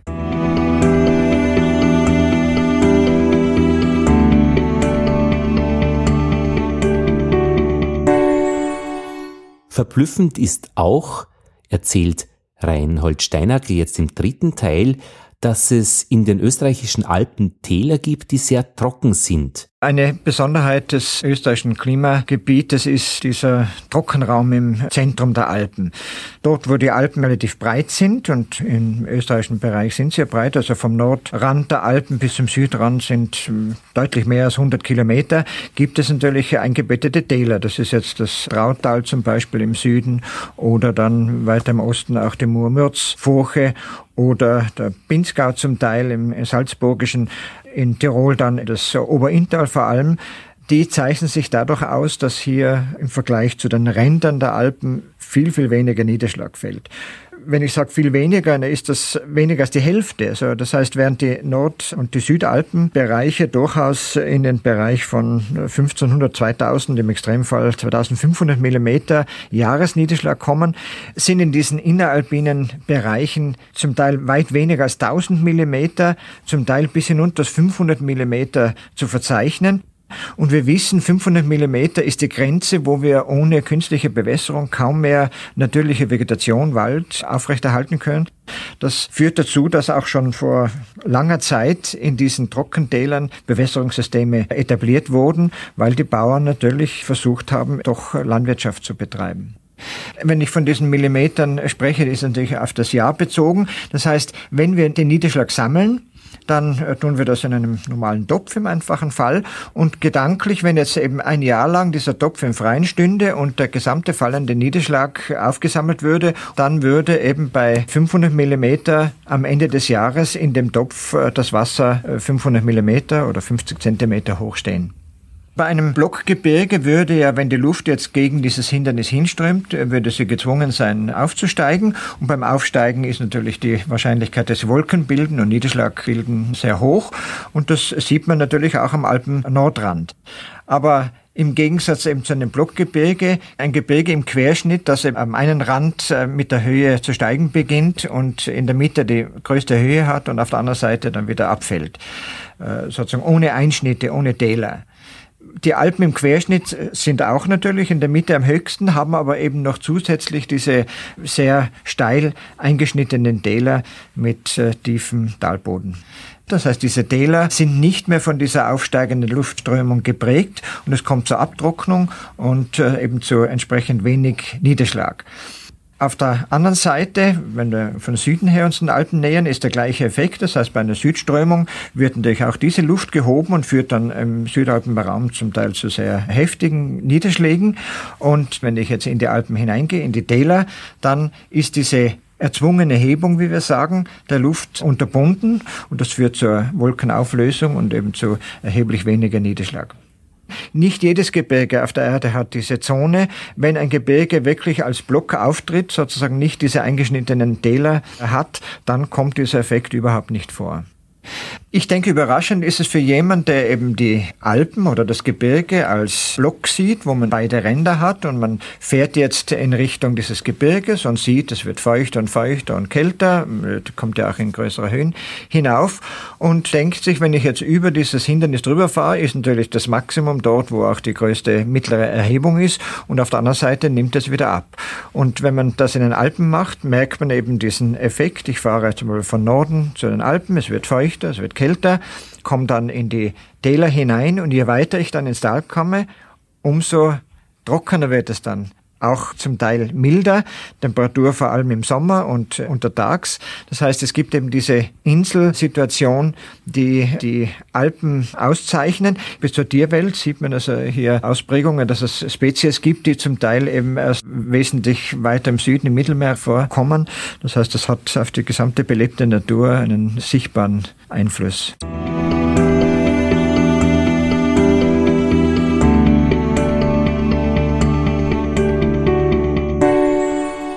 Ja, Teil 4. Extreme Temperaturen. Wenn man jetzt nicht nur die bewohnten Orte, wo häufig diese Minimumtemperaturen auftreten, betrachtet, sondern auch noch unbewohnte Orte mit einschließt, dann gibt es in Österreich sehr viele Dolinen. Und diese Dolinen in den Kalkalpen, die entstehen dadurch, dass die Kalkgesteine durch äh, Auswaschung in sich zusammenstürzen. Und da gibt es eben eine Senke, die keinen Abfluss hat, sondern das Wasser fließt dann unterirdisch ab. Und damit ist wirklich ein Gebiet, wo rundherum, so wie eine Mauer oder ein Hang, keinen Abfluss erlaubt. Und das sind natürlich dann ganz besondere Gebiete tiefer Temperatur. Bekannt sind in den niederösterreichischen Kalkalpen Dolinen, wo die Temperatur zum Teil unter minus 50 Grad absinken kann. Und das gilt als die tiefste Temperatur, die jemals in Mitteleuropa gemessen wurde. Also man kann in diese Dolinen hineingehen und dort, wenn man in einer klaren Nacht tatsächlich zu Fuß hineingeht, spürt man von Meter zu Meter, wie die Temperatur um etliche Grad kälter wird. Also ein Erlebnis der besonderen Art, so wie fast, wenn man im Sommer von der Hitze der Umgebung in ein Kühlhaus hineingeht. Im Gegensatz zum Flachland, wo durch Wind immer ein gewisser Austausch äh, vorhanden ist, ist diese Luft wirklich Totluft, sodass also, die Abkühlung immer nur dieselbe Luft betrifft und damit können diese unglaublich tiefen Temperaturen äh, erklärt werden. Aber nicht nur im Bereich der tiefen Temperaturen, auch äh, hohe Temperaturen, kann Österreich einiges bieten. Vielleicht jetzt nicht europaweit, also Europarekord nicht, aber wir sind doch im Bereich knapp an die 40 Grad mit unseren höchsten Temperaturen und das besonders im pannonischen Klimagebiet. Das pannonische Gebiet geht vom Wiener Becken über den Alpen-Ostrand hinunter Südburgenland, Südoststeiermark und das pannonische Klima zeichnet sich ja dadurch aus, dass es wenig Niederschlag gibt. Das heißt, im Sommer bei hoher Temperatur und starker Einstrahlung trocknet der Boden sehr stark aus. Ein trockener Boden kann aber bei Sonneneinstrahlung sich stärker erwärmen als feuchter Boden und damit ist die Basis gegeben, dass auch dann die darüberliegende Lufttemperatur diese sehr hohen Werte einnimmt. Ein feuchter Boden braucht sehr viel Energie, um Feuchte zu verdunsten. Das heißt, die Pflanzen, Gras oder Vegetation brauchen ja einen Wasserumsatz, um leben zu können. Und dieser Wasserumsatz braucht aber sehr viel Energie. Das heißt, wo ich Vegetation habe, wo ich feuchten Boden habe, wird der Großteil der Sonnenenergie, die auf den Boden fällt, zur Verdunstung verwendet. Zur Erwärmung bleibt dann nicht mehr allzu viel übrig. Wenn der Boden trocken ist, vielleicht schon das Gras verdorrt ist, wie es ja im pannonischen Klimagebiet durchaus auftritt. Also im Sommer, Spätsommer ist dann der Boden braun, das Gras braun, verdorrt. Dann kann der Großteil der eingestrahlten Energie in Wärme übergeführt werden und die Luft erreicht dann diese sehr hohen Werte. Ja, neben der Strahlung, die verantwortlich ist für die hohe Temperatur, gibt es noch im Gebirge generell und in den Alpen besonders ein Phänomen, das auch für hohe Temperaturen sorgt. Das ist der Föhn. Föhn zeichnet sich dadurch aus, dass auch mitten im Winter plötzlich innerhalb von wenigen Minuten an einem Ort die Temperatur um 10 Grad oder mehr in die Höhe schnellen kann. Nicht an jedem beliebigen Ort, weil der Föhn ein sehr kleinräumiges Phänomen ist. Das heißt, man muss schon sehr genaue Ortskenntnis und durch meteorologische Messungen fundiert wissen, wo der Föhn ist. Bekannt der Föhn ist natürlich Innsbruck und der Innsbrucker Föhn geht aber meistens nur im Bereich des Stadtgebietes, ein bisschen weiter nach Westen und nach Osten und im Oberland und auch im Unterland ist von dem Föhn selber, vom Wind und auch von der hohen Temperatur dabei nichts zu spüren. Die Erklärung für den Föhn ist, dass die Luft, wenn sie von der Höhe nach unten strömt, komprimiert wird. Das heißt, sie wird äh, auf kleinen Raum zusammengedrängt und dabei erwärmt sie sich. Und diese äh, Erhöhung der Temperatur ist dann spürbar, eben durch für die Jahreszeit oft sehr ungewöhnliche Temperaturen. Mit allen Folgen, Schneeschmelze zum Beispiel oder auch im Tiroler Bereich gibt es den Anbau von Mais nur dort, wo der Föhn auftritt.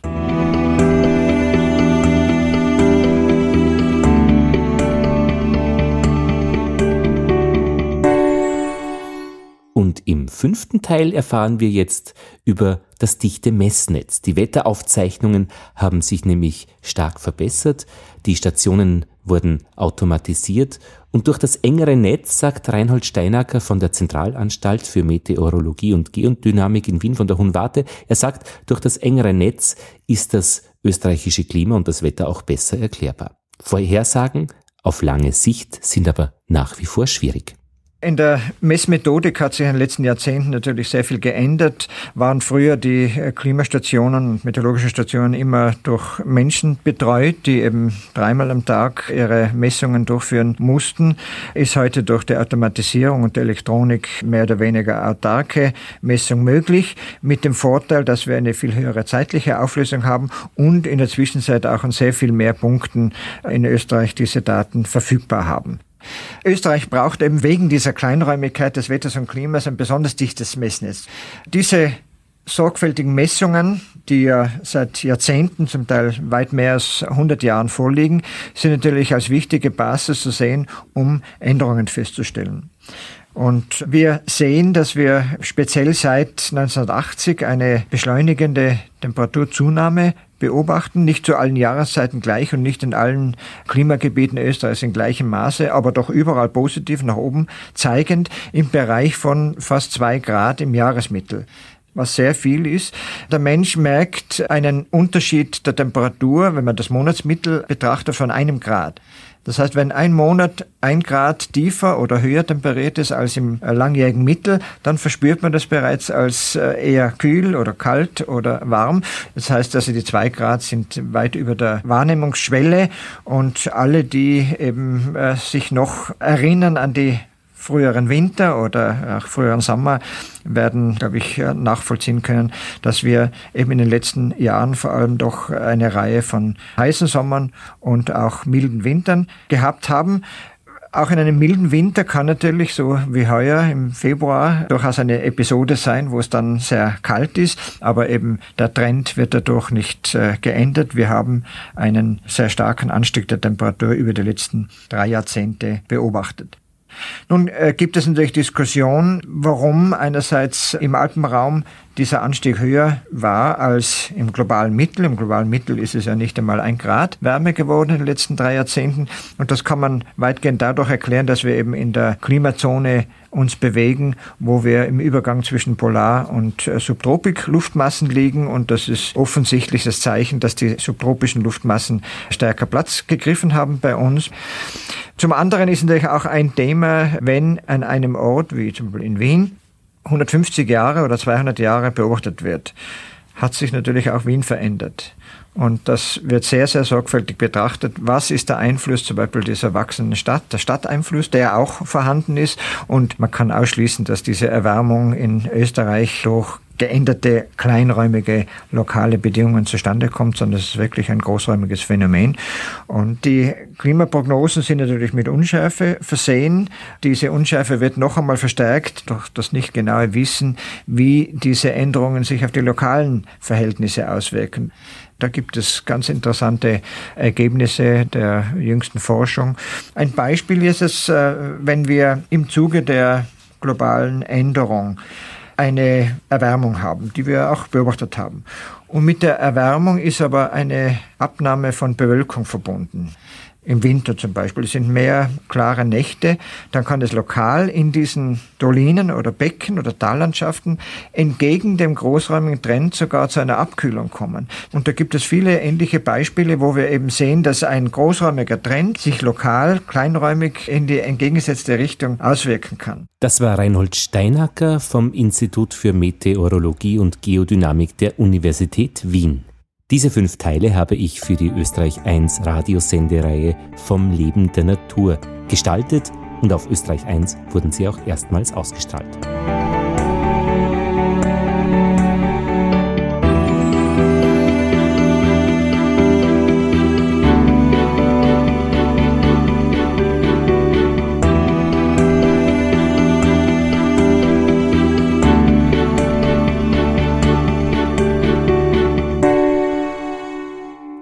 So, und jetzt zur ÖBB. Und da gibt es ein Projekt, das ist sehr viel Marketing einerseits, wie man es verkauft. Ja, grüne Punkte und die Bahnteilnehmer fühlen sich gut, wenn sie mitmachen.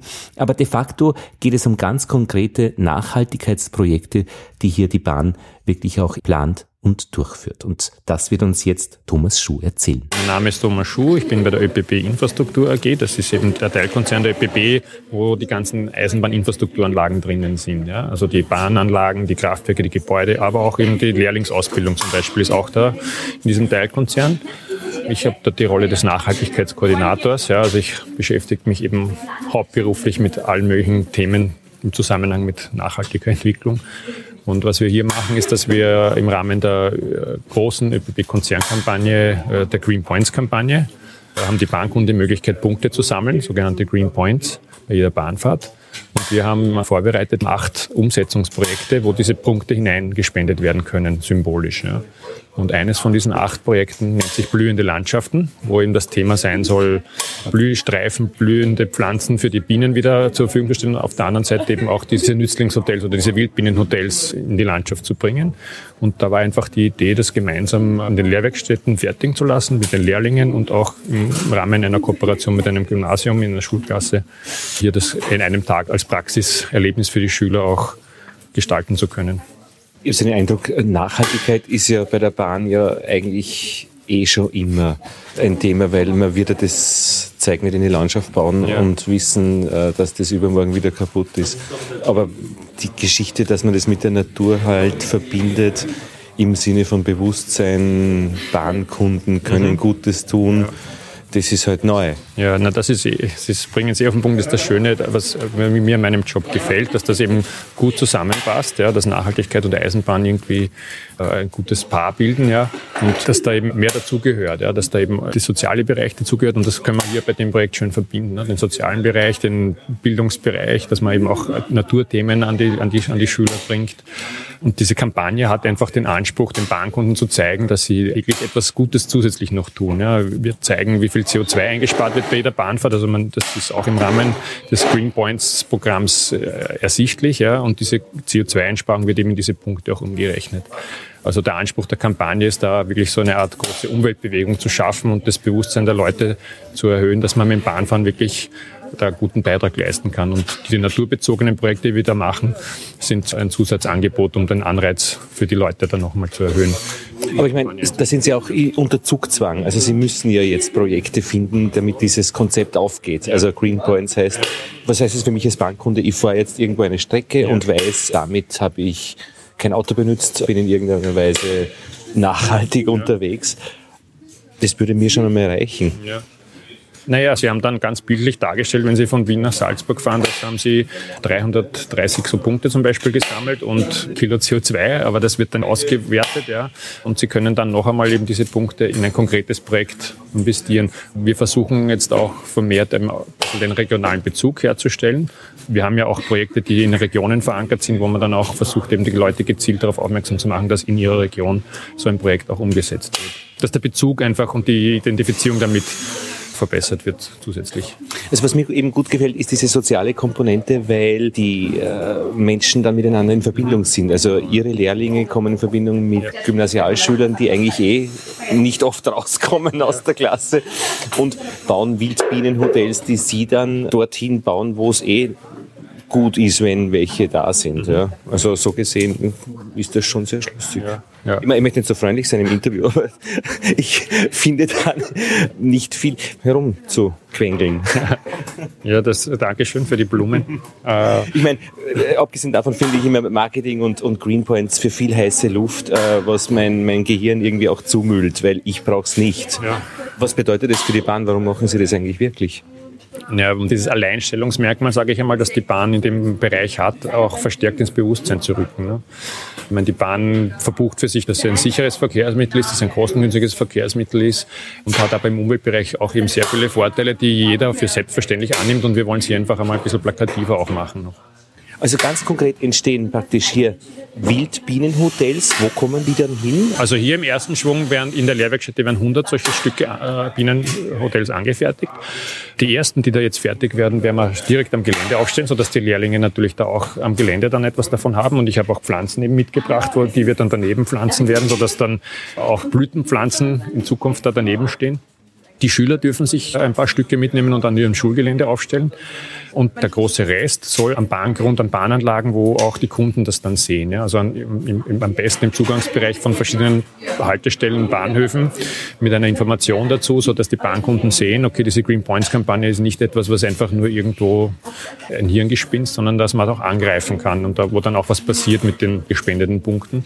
Zusätzlich hat die Bahn viele verschiedene Grundstücke auch noch, wo die Möglichkeit besteht, sowas aufzustellen oder, oder auf der Bepflanzung etwas zu machen. Also wir haben auch immer mehr Anfragen jetzt von Imkern, die natürlich interessiert sind an den Bahnflächen als solches, als Standort für ihre Bienenbeuten, weil unsere Bahnflächen ja sehr extensiv bewirtschaftet sind und grundsätzlich oft eine sehr gute Bienentracht haben und eine gute Bienenstandorte wären. Und im Einzelfall muss ich das halt natürlich immer anschauen, wie das zusammenpasst, aber die Imkerei, das ist vielleicht ganz interessant, die Imkerei und die Eisenbahn haben eine sehr enge Geschichte früher gehabt, weil alles, was die Bienen und die Bienenprodukte sind ja früher nur mit der Bahn transportiert worden, ne, bevor das Auto die Hauptrolle gespielt hat. Und daher waren viele von den Eisenbahnarbeitern oder die, die draußen in Strecken gelebt haben, auch Imker. Ja, und da hatten sogar K&K verbriefte Rechte, Imkerei zu betreiben. Und da gab es eigene Eisenbahnbienenstände und so weiter. Und diese Leute, die da draußen gelebt haben, äh, relativ einschichtig die Streckenbetreuung und sowas gemacht haben, haben kleine Landwirtschaft Landwirtschaften betrieben, haben Imkerei betrieben und haben dann auch zum Beispiel die Bienenvölker, wenn die auf der Eisenbahn quer durch Europa unterwegs waren und ein Problem hatten, wieder aufgepäppelt ja, und dann halt weiter verschickt.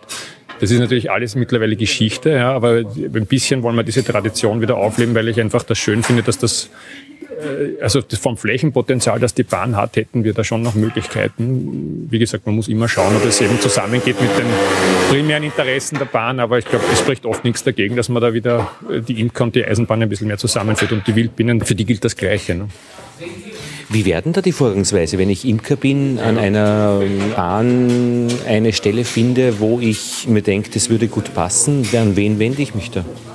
Es wenden sich Imker entweder äh, direkt auch an mich oder eben bei uns an die Immobilienabteilung und stellen dort Anfang. Also wir haben eine Immobiliengesellschaft, die diese Immobilienverwaltung und Betreuung macht. Auch dort kann man so ein Anliegen anführen. Aber ich kann Ihnen auch als ein konkretes Beispiel nennen, wir haben ja auch große Neu- und Ausbauprojekte wie die Korallenbahn. Und dort ist es ganz konkret so, dass wir dort mit den Kärnten Imkerverbänden die Flächen, die dort neu entstehen, die ökologischen Ausgleichsflächen, die Bahnbegleitflächen, die werden so gestaltet, dass sie eben für die Bienen eine gute Tracht bieten. Also das ist schon quasi in der Planung, in der Konzeption berücksichtigt. Die Imker dort in der Region können dann dort auch als Standplätze diese Flächen nützen. Und wir würden, das wäre unser Wunsch, ja, wir würden im Gegenzug dazu ganz gerne, wenn ein Imker äh, dort regelmäßig Ort ist an der Fläche, dass er auch eine gewisse Betreuung übernimmt über die Fläche. Also wenn dort dann Neophyten plötzlich auftauchen ja, und er sieht das, dass er die frühzeitig entfernt. Weil wenn man solche Dinge übersieht, ist es dann schwierig, aber wenn man regelmäßig vor Ort ist bei der Fläche, kann man gewisse Betreuungsaufsicht vielleicht da mitmachen gleichzeitig. Was gibt es sonst noch für ganz konkrete Geschichten? Also dieses Bienenhotel ist jetzt sehr, sehr äh, sichtbar. Ja. Machen Sie auch was für die Kröten? Ja, machen wir auch. Also im Rahmen der Green Points Kampagne gibt es auch ein Projekt, das nennt sich äh, Paradies für Amphibien. Und da werden wir in den Macht-Theierauen auch auf Bahngrund äh, eine Sanierung von einem Amphibienleichgewässer machen. Also das ist in den, in den letzten Jahren zunehmend verschlammt ja, und ist als Leichgewässer nur noch schwer nutzbar. Und da werden wir gemeinsam, also in Kooperation mit dem WWF, dort diesen Lebensraum wiederherstellen und verbessern. Das heißt auch eines von diesen acht Projekten, wo man Punkte spenden kann. Und wo informieren wir uns, wenn wir gerne den Verlauf dieser Projekte sehen würden? Wo wird man da hinschauen? Es gibt eine eigene Website auch für die Kampagne, green-points.at. Da sind alle Projekte beschrieben. Da ist auch der Punktestand immer, glaube ich, tagesaktuell abrufbar. Also, und äh, da werden dann auch die diversen News gepostet. Und sonst, glaube ich, wird auch relativ viel in den Medien äh, immer wieder mal berichtet werden, wie der Fortlauf der Kampagne ist für einzelne Projekte. Dann vielen Dank, Herr Schuh. Ja, bitte gerne. Ja, Thomas Schuh hat erzählt über die Nachhaltigkeitsprojekte der ÖBB und er hat gesagt, äh, ich kann seine E-Mail-Adresse auf, äh, in den Show Notes dazugeben. Wenn es also konkrete Anfragen gibt, wie es denn um die Möglichkeit bestellt ist, an einer bestimmten Stelle der Eisenbahn mit Bienen aufzuwarten oder eben ein Stück Land dann im Gegenzug auch zu betreuen. Er wird er wird die passenden Kontakte herstellen. Und ja, wenn es dann sehr viele Anfragen wären, dann ist es auch ein Zeichen für die Bahn, für die ÖBB, dass großes Interesse da ist und dann werden sie sich sicher, hat er gesagt, überlegen, ob man hier auch ein, ein größeres Programm hier auf die Schiene stellt.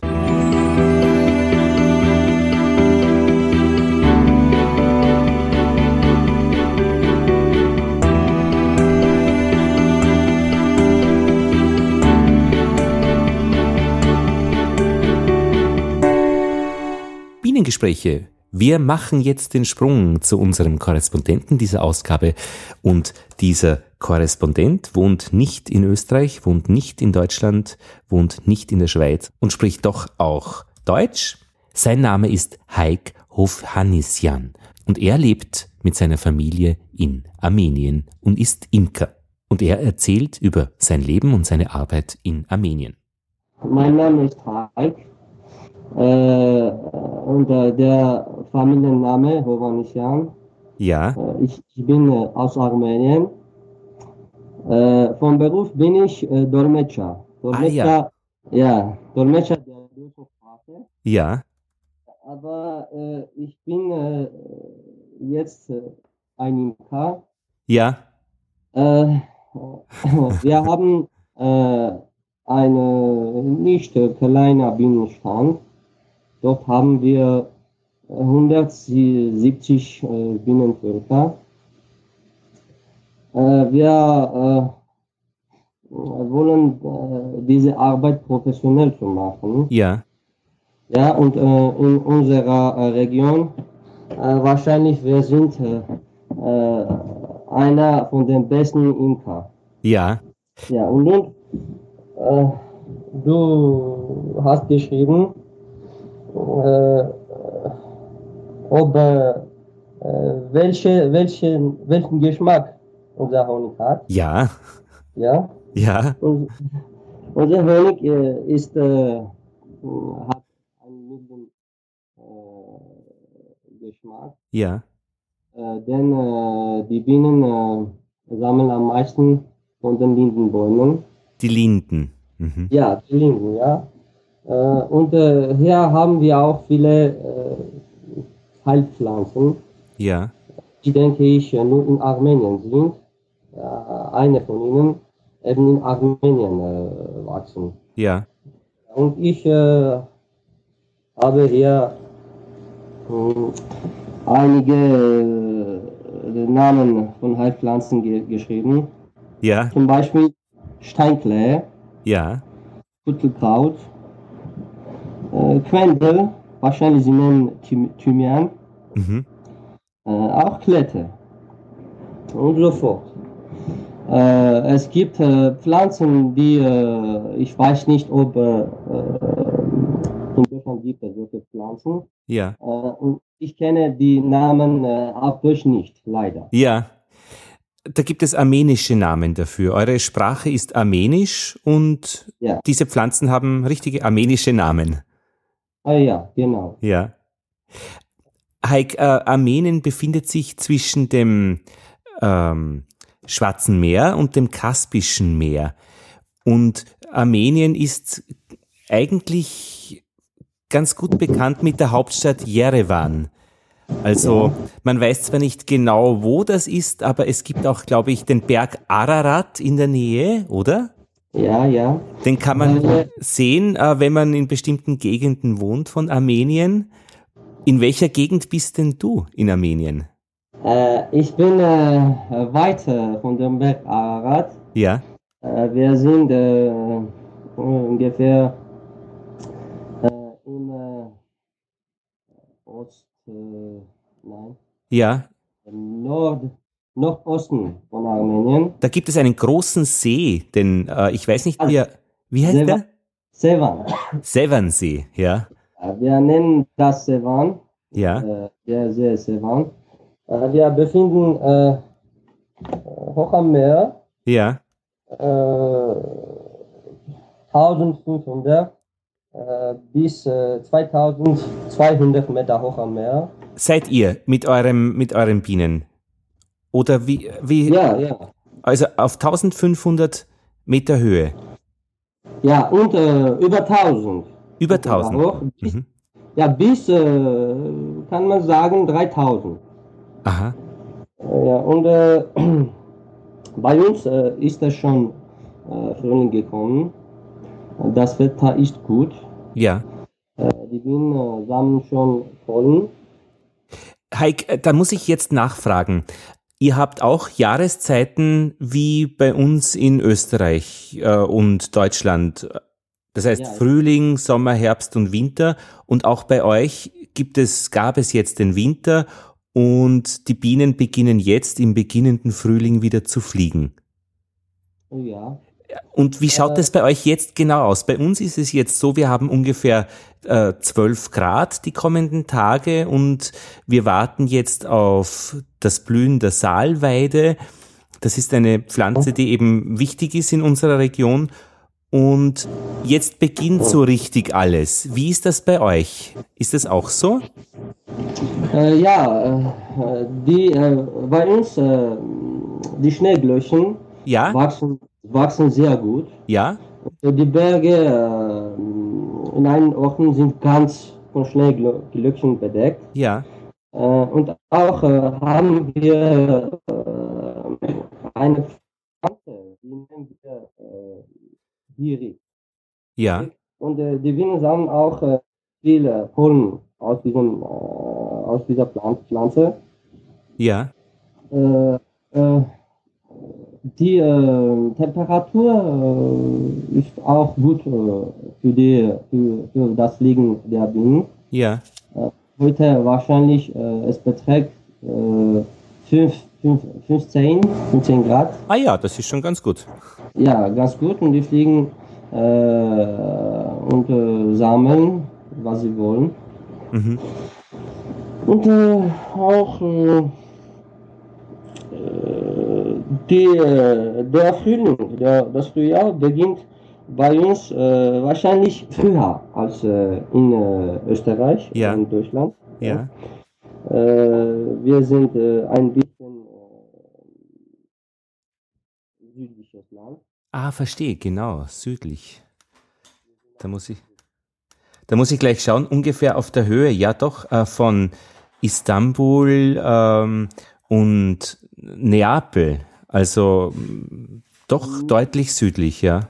Ja, äh, Istanbul wahrscheinlich äh, noch südlicher ist Ja. als wir. Und wie heißt die Stadt, äh, Heik, äh, in der du wohnst oder das, äh, die, äh, der Ort, wenn Ja, ich fragen darf?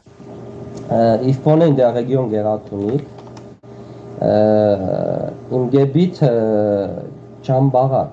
Chambarak. Aha. Chambarak, ja. ja. Und ist das in der Nähe von diesem, äh, von, vom Severnsee oder ist das äh, noch, Na, na, Nein. ist äh, äh, 15 Kilometer entfernt. Okay. Sevansee, Ja, Ja. Chambarak. Äh, und ich äh, wohne, äh, Chambarak ist äh, unsere Stadt, unsere Gebietsstadt. ja, und, aber ich wohne im Dorf von Chambarak, im Aha. Dorf Mar Martuni. Martuni, ja, ja, so sprechen aus. ja, Äh, auch äh, unser, die Farbe unseres Honigs ja, genau die Farbe. Mhm. ist hell. Hell, ja? Äh, ja, ist hell, weil, weil wir bekommen der, den Honig äh, aus, Bienen, äh, aus Lindenbaum. Ja, Und äh, es macht äh, sehr hell. Und auch äh, es gibt äh, bei uns äh, eine Pflanze, wir nennen, nennen ihn äh, Gratuk. Mhm. Die, dieser, diese Pflanze macht den Honig ein bisschen schwarzer. aha, Wenn, ja, ein gelb-schwarzer so. ja, und mh, auch wir wohnen in, in einem Gebiet, wo es gibt Täler, Auen als auch Wälder. aha, Und, und wir bekommen, äh, begi- äh, bekommen wie Waldhonig als auch äh, Talhonig. ja, Äh, ja, und äh, deswegen unser Honig ist äh, sehr äh, höher Qualität, hat eine Ja. hohe Qualität. Ähm, und äh, Menschen äh, sind, äh, äh, geben eine gute Eigenschaften. Und könnt-. Und könnt ihr den Honig auch gut verkaufen? Lieben die Menschen in eurer Region eure Produkte? Äh, ja, die Menschen äh, lieben unseren Honig, aber leider äh, sorgen wir äh, selbst äh, um den Verkauf. Ja, Ja, wir haben, leider, le äh, leider sagst du. ja, weil wir möchten ein bisschen mehr Zeit Ja, an die Bienen arbeiten. ah, verstehe. Mhm. Wir äh, müssen äh, produzieren, herstellen und auch verkaufen. Mhm. Und das ist bei 170 Völkern schon sehr viel Zeit, die man in, in den Verkauf investieren muss. Mhm. Ja. Äh, äh, und äh, wir äh, bekamen im vorigen Jahr etwa zwei Tonnen. Ui. Mhm. Ja, zwei Tonnen Honig. War das ein gutes Honigjahr, voriges Jahr für euch? Nein. Auch nicht. Nein, nein. Wir äh, bekamen äh, diese Menge von Honig, weil wir mehr Honigvölker haben. Mhm. Äh, ja, und äh, durchschnittlich, ist es ja nicht gut äh, für unsere Gegend. Ja. Sollten wir pro Bienenvolk 30 bis zu 40 Kilogramm Ja. Honig bekommen. Ja. Ja, und äh, es ist nicht, äh, es war nicht ein äh, gutes Mhm. Jahr. Wie sieht es denn bei euch mit den Krankheiten aus und besonders mit Varroa? Ist das auch ein großes Problem? Ja, ja, es ist ein großes Problem. Äh, die äh, alten Imker sagen, äh, dass vorher diese Krankheit hatten wir, hatten sie hier nicht. Ja, eben, genau. Das ist, bei uns gibt es auch die Zeit vor Varroa und die Zeit nach Varroa. Ja, und äh, war, als äh, diese Krankheit äh, bei uns kam, verstanden die Imker nicht, was ist das. Sie äh, gaben andere äh, Mittel, die kämpfen mit anderen Mitteln, äh, um äh, die Krankheit bekämpfen, die Krankheit bekämpfen, aber es half nicht. Äh, endlich äh, auch sie wussten, dass es so eine äh, Krankheit ist und äh, dann begann die erfolgreiche ähm, Bekämpfung Ja.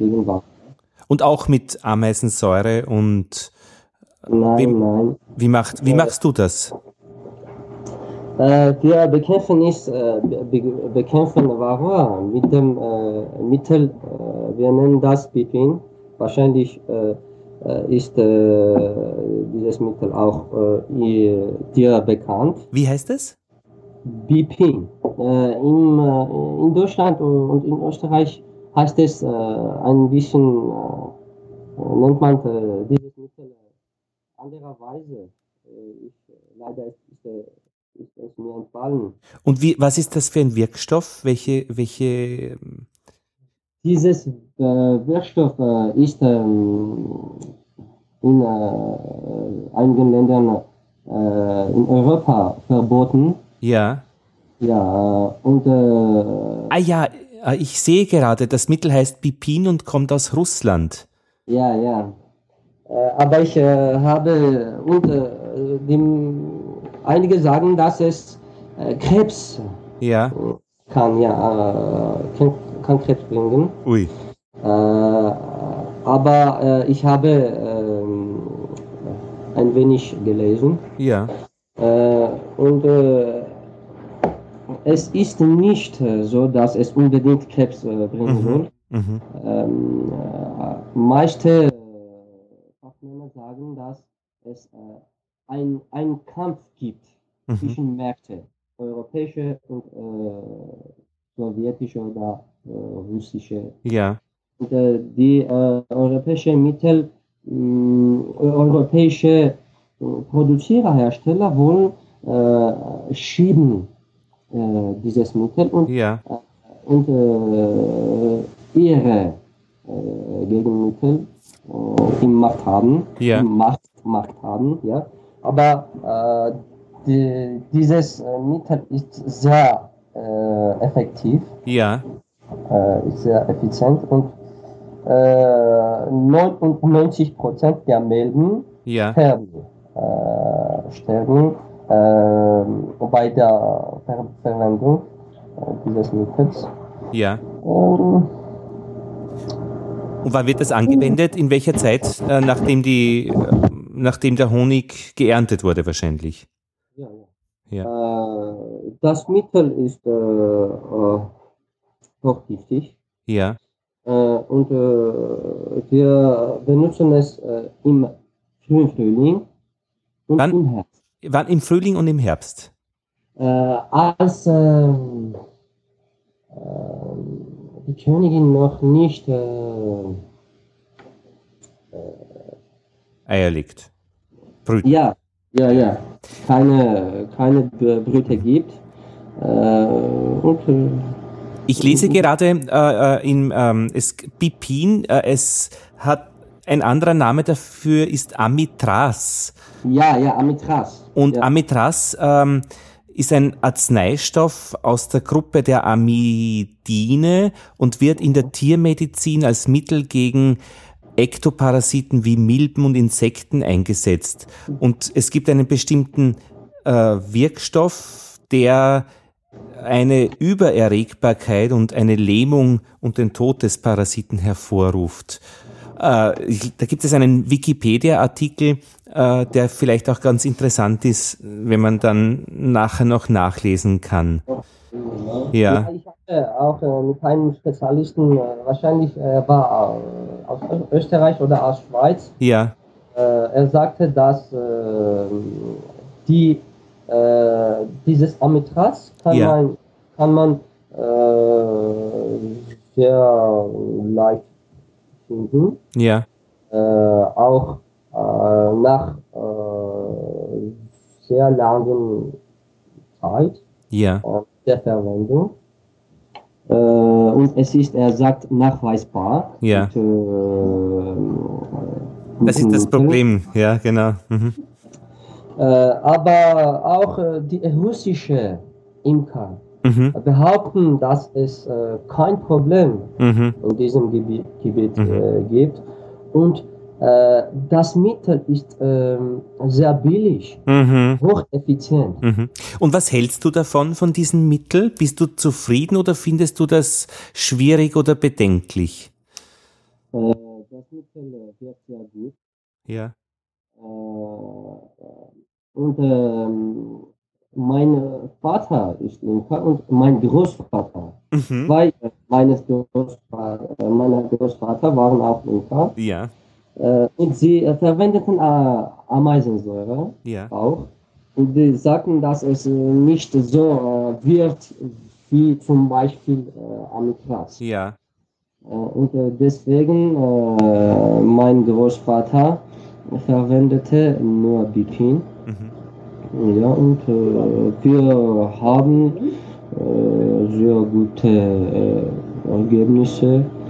Äh, und wir klagen da deswegen nicht. Ja.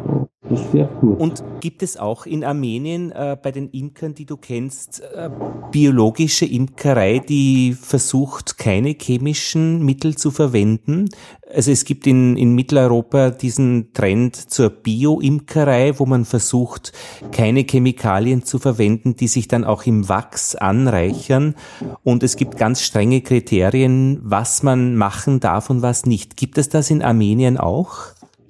Äh, wir hatten äh, im äh, gegangenen äh, Jahr einen Besuch, die möchten, die wollten in unserem Gebiet Biohonig herstellen Ja, und sie sagten, wir sollen die Stöcke, die Bienenstöcke nicht einstreichen. mhm. Auch wir sollten ähm, auch ähm, äh, dieses Mittel verzichten, ja, äh, Amitraz. Äh, sie äh, sagten einige Namen, aber leider erinnere ich mich nicht äh, daran. Äh, und diese Arbeit auch ging nicht gut mhm. denn sie könnten nicht äh, nach diesen Kriterien, die sehr waren in unserem Gegend, Gegend ja, äh, den Honig bekommen. ja. Diese nannten äh, Honig äh, höher Qualität. Ja, Wir ja, ähm, denken, dass wir bekommen eben den Biohonig, weil wir äh, haben ja keine, äh, keinen Industriezentrum. Ja. Äh, äh, Luft, Erde und das Wasser ist, äh, sind sehr rein. Und gibt es Probleme mit der Landwirtschaft mit Pestizide, dass da die Bienen leiden? Nein, nein. Äh, in unserer Gegend äh, verwenden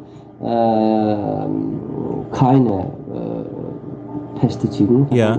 Keine Pestizide und auch wir haben dieses Pro Problem nicht. Ja. Die Bienen, ja, die Bienen sind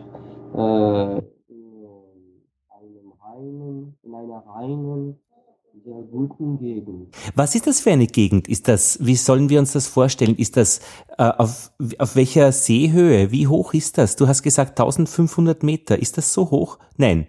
Äh, euer, euer Dorf ist wie hoch? Ist das eine Waldgegend oder eine Seengegend? Ist das bergig oder ein Flachland? Und der Wind geht? ja, es ist äh, ein Bergland. Aha. Ja, äh, wir wohnen äh, zwischen zwei Bergen, Beatori ja. und Areguni. Aha. Und zwischen diesen, äh, dieser Berge fließt äh, ein Fluss namens äh, Getik. Ja. Äh, und das Wasser des Flusses ist auch sehr rein. Ja. auf einem Berg auf dem Berg Aragonie ähm, äh, befindet sich ein sehr großer Wald äh, und äh, ähm, am Fuß äh, des anderen Bergs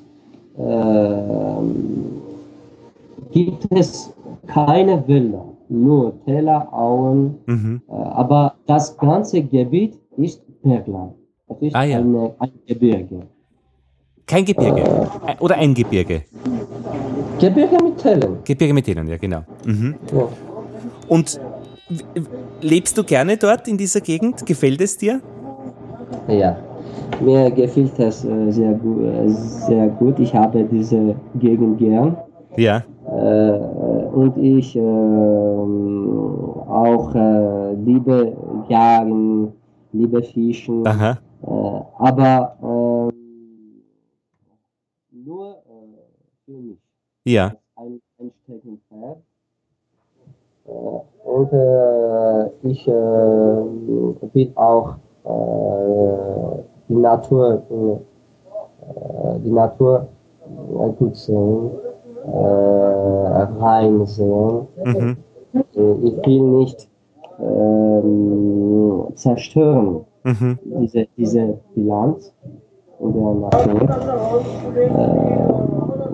Äh, ich konnte ja einen äh, mit, äh, nach meinem Beruf äh, arbeiten, äh, aber äh, aus der Jugend, seit der Jugend war ich inzwischen der Imkerei.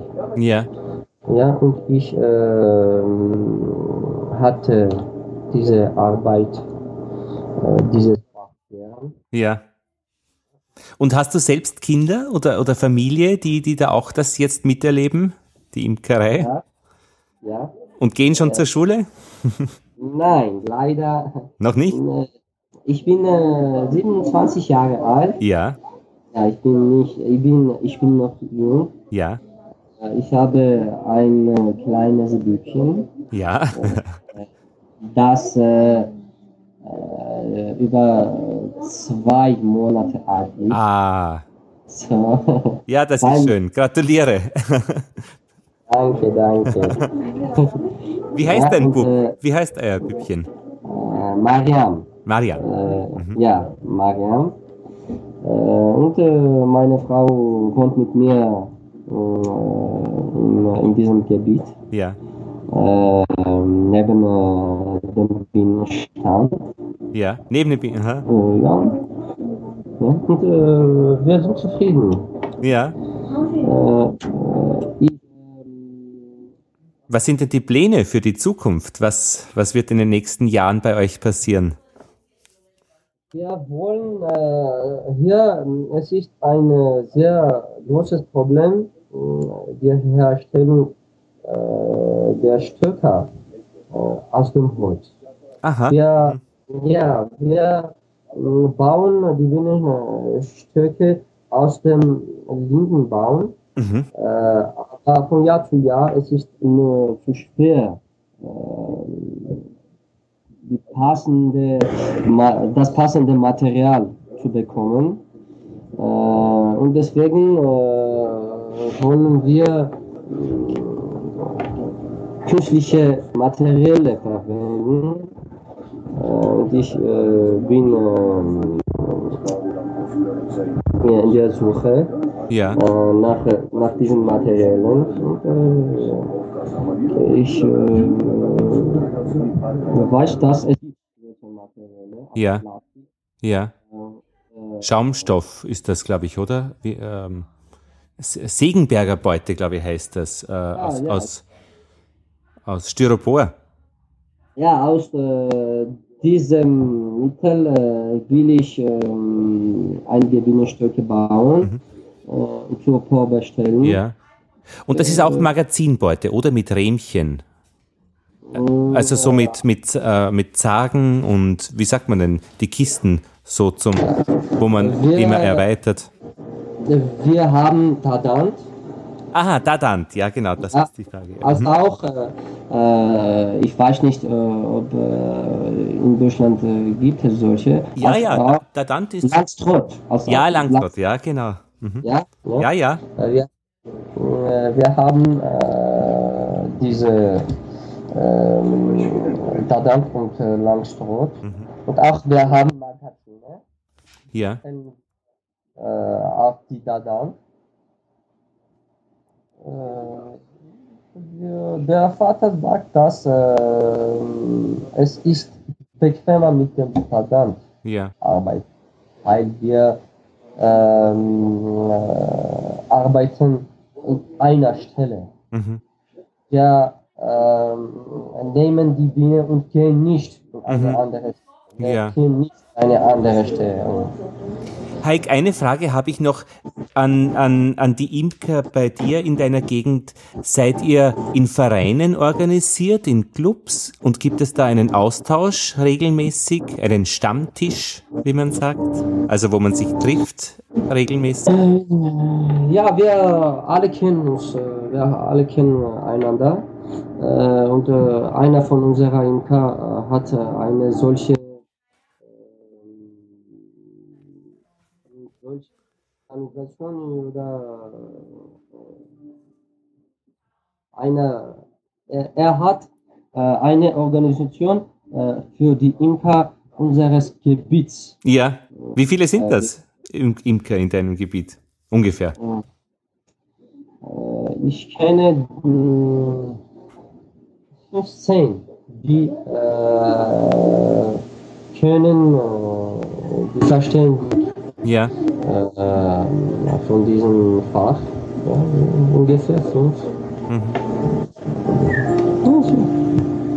Ähm, Heik, eine Frage hätte ich noch. Du hast ja einen Brief geschrieben an die Imker-Zeitung in Österreich, an Bienen aktuell.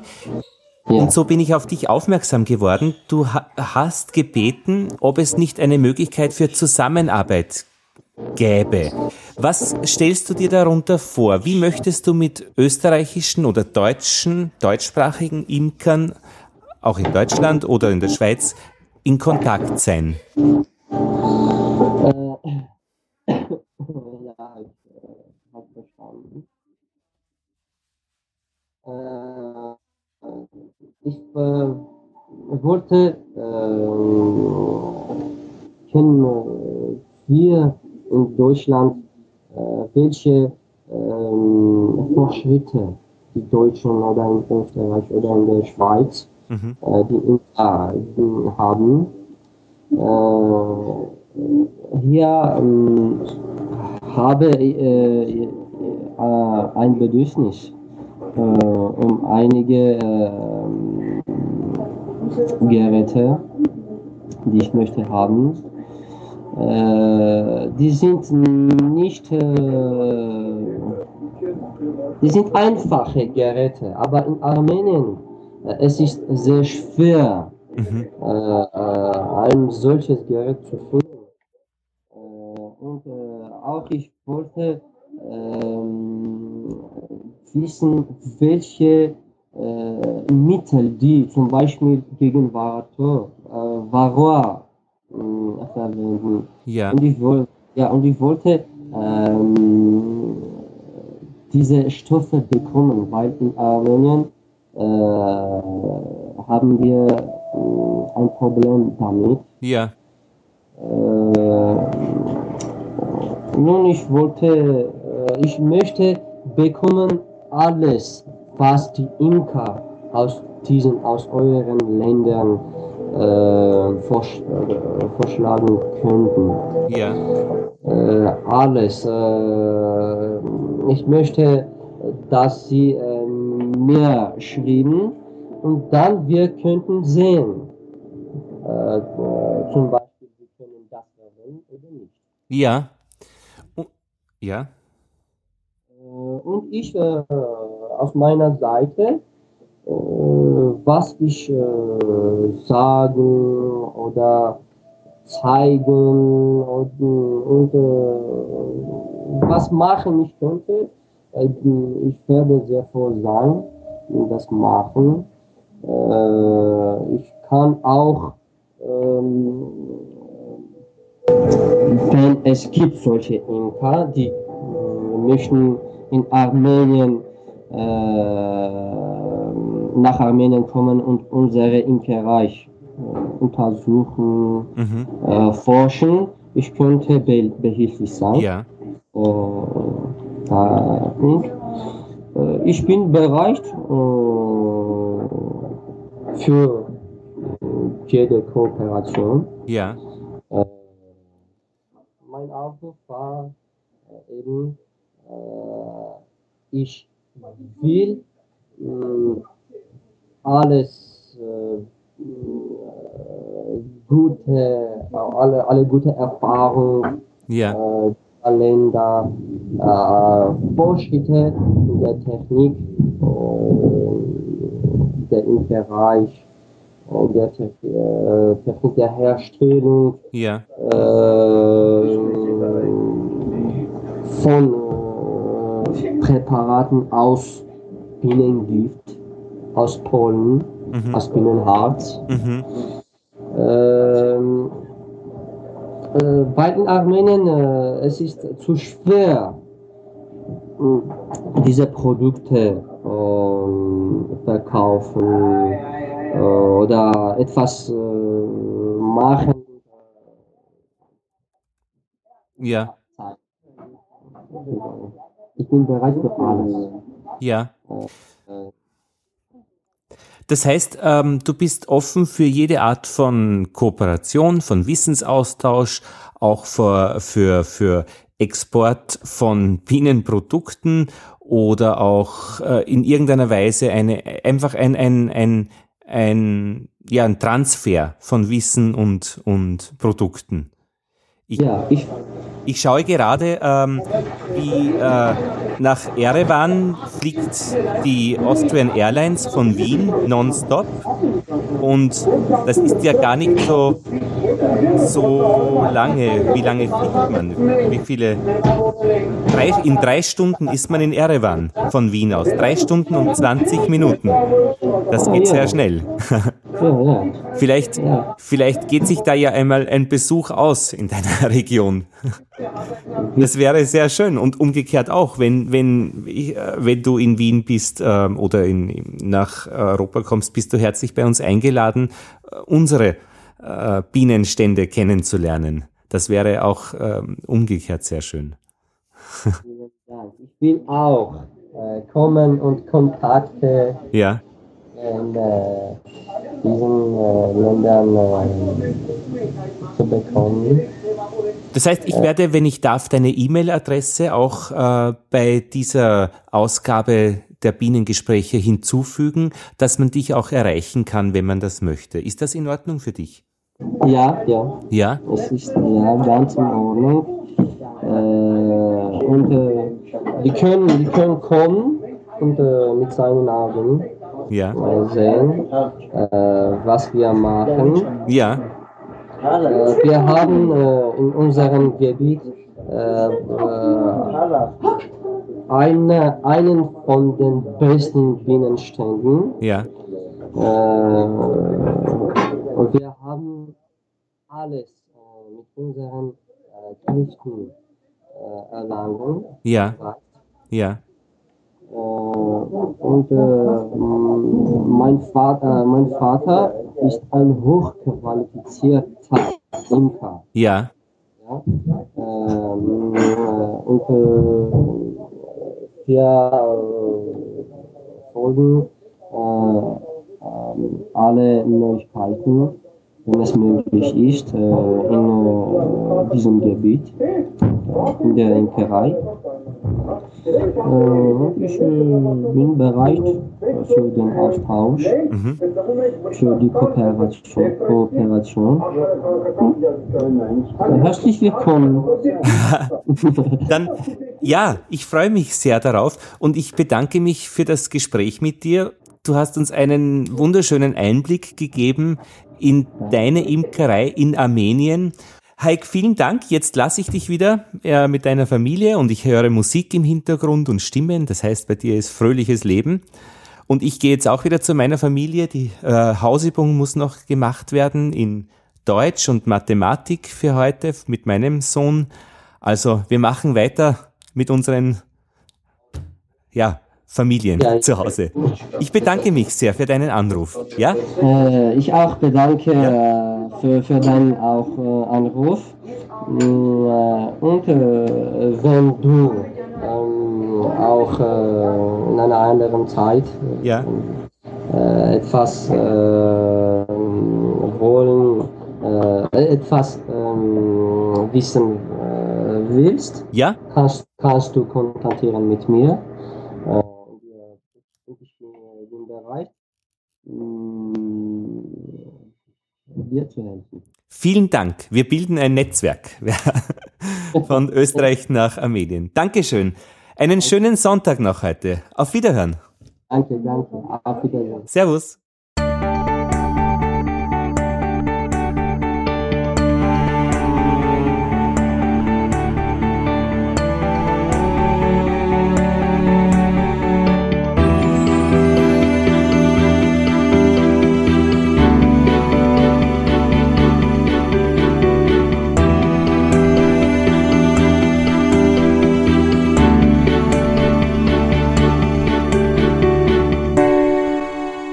Ein Tipp, schaut euch doch den Link an in den Show Notes von diesem Gebiet, in dem Heik wohnt.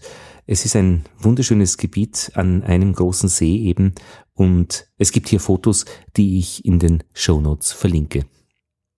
Ja, und das waren die Bienengespräche, die März-Ausgabe 2015. Bei unserem Bienenstand fängt es jetzt langsam an zu brummen. Wenn es schön ist, fliegen die Bienen wirklich dass es eine Freude ist. Wir haben die drei Völker, wie es aussieht, ganz gut über den Winter gebracht. Und dazu hat ja einiges auch an Glück gehört, wie man hört. In der kommenden Ausgabe beschäftigen wir uns mit der Tracht. Das, was es an Nektar und Pollen in der Landschaft eine interessante Angelegenheit, nicht nur für Imker, sondern auch für Botaniker und auch, wie wir heute im ersten Teil gehört haben, für Klimatologen. Die Tracht also Schwerpunktthema in den kommenden Bienengesprächen. Und das war's. Lothar Bodingbauer wünscht euch einen guten Start mit euren Bienen in den Frühling und ich verabschiede mich aus Wien.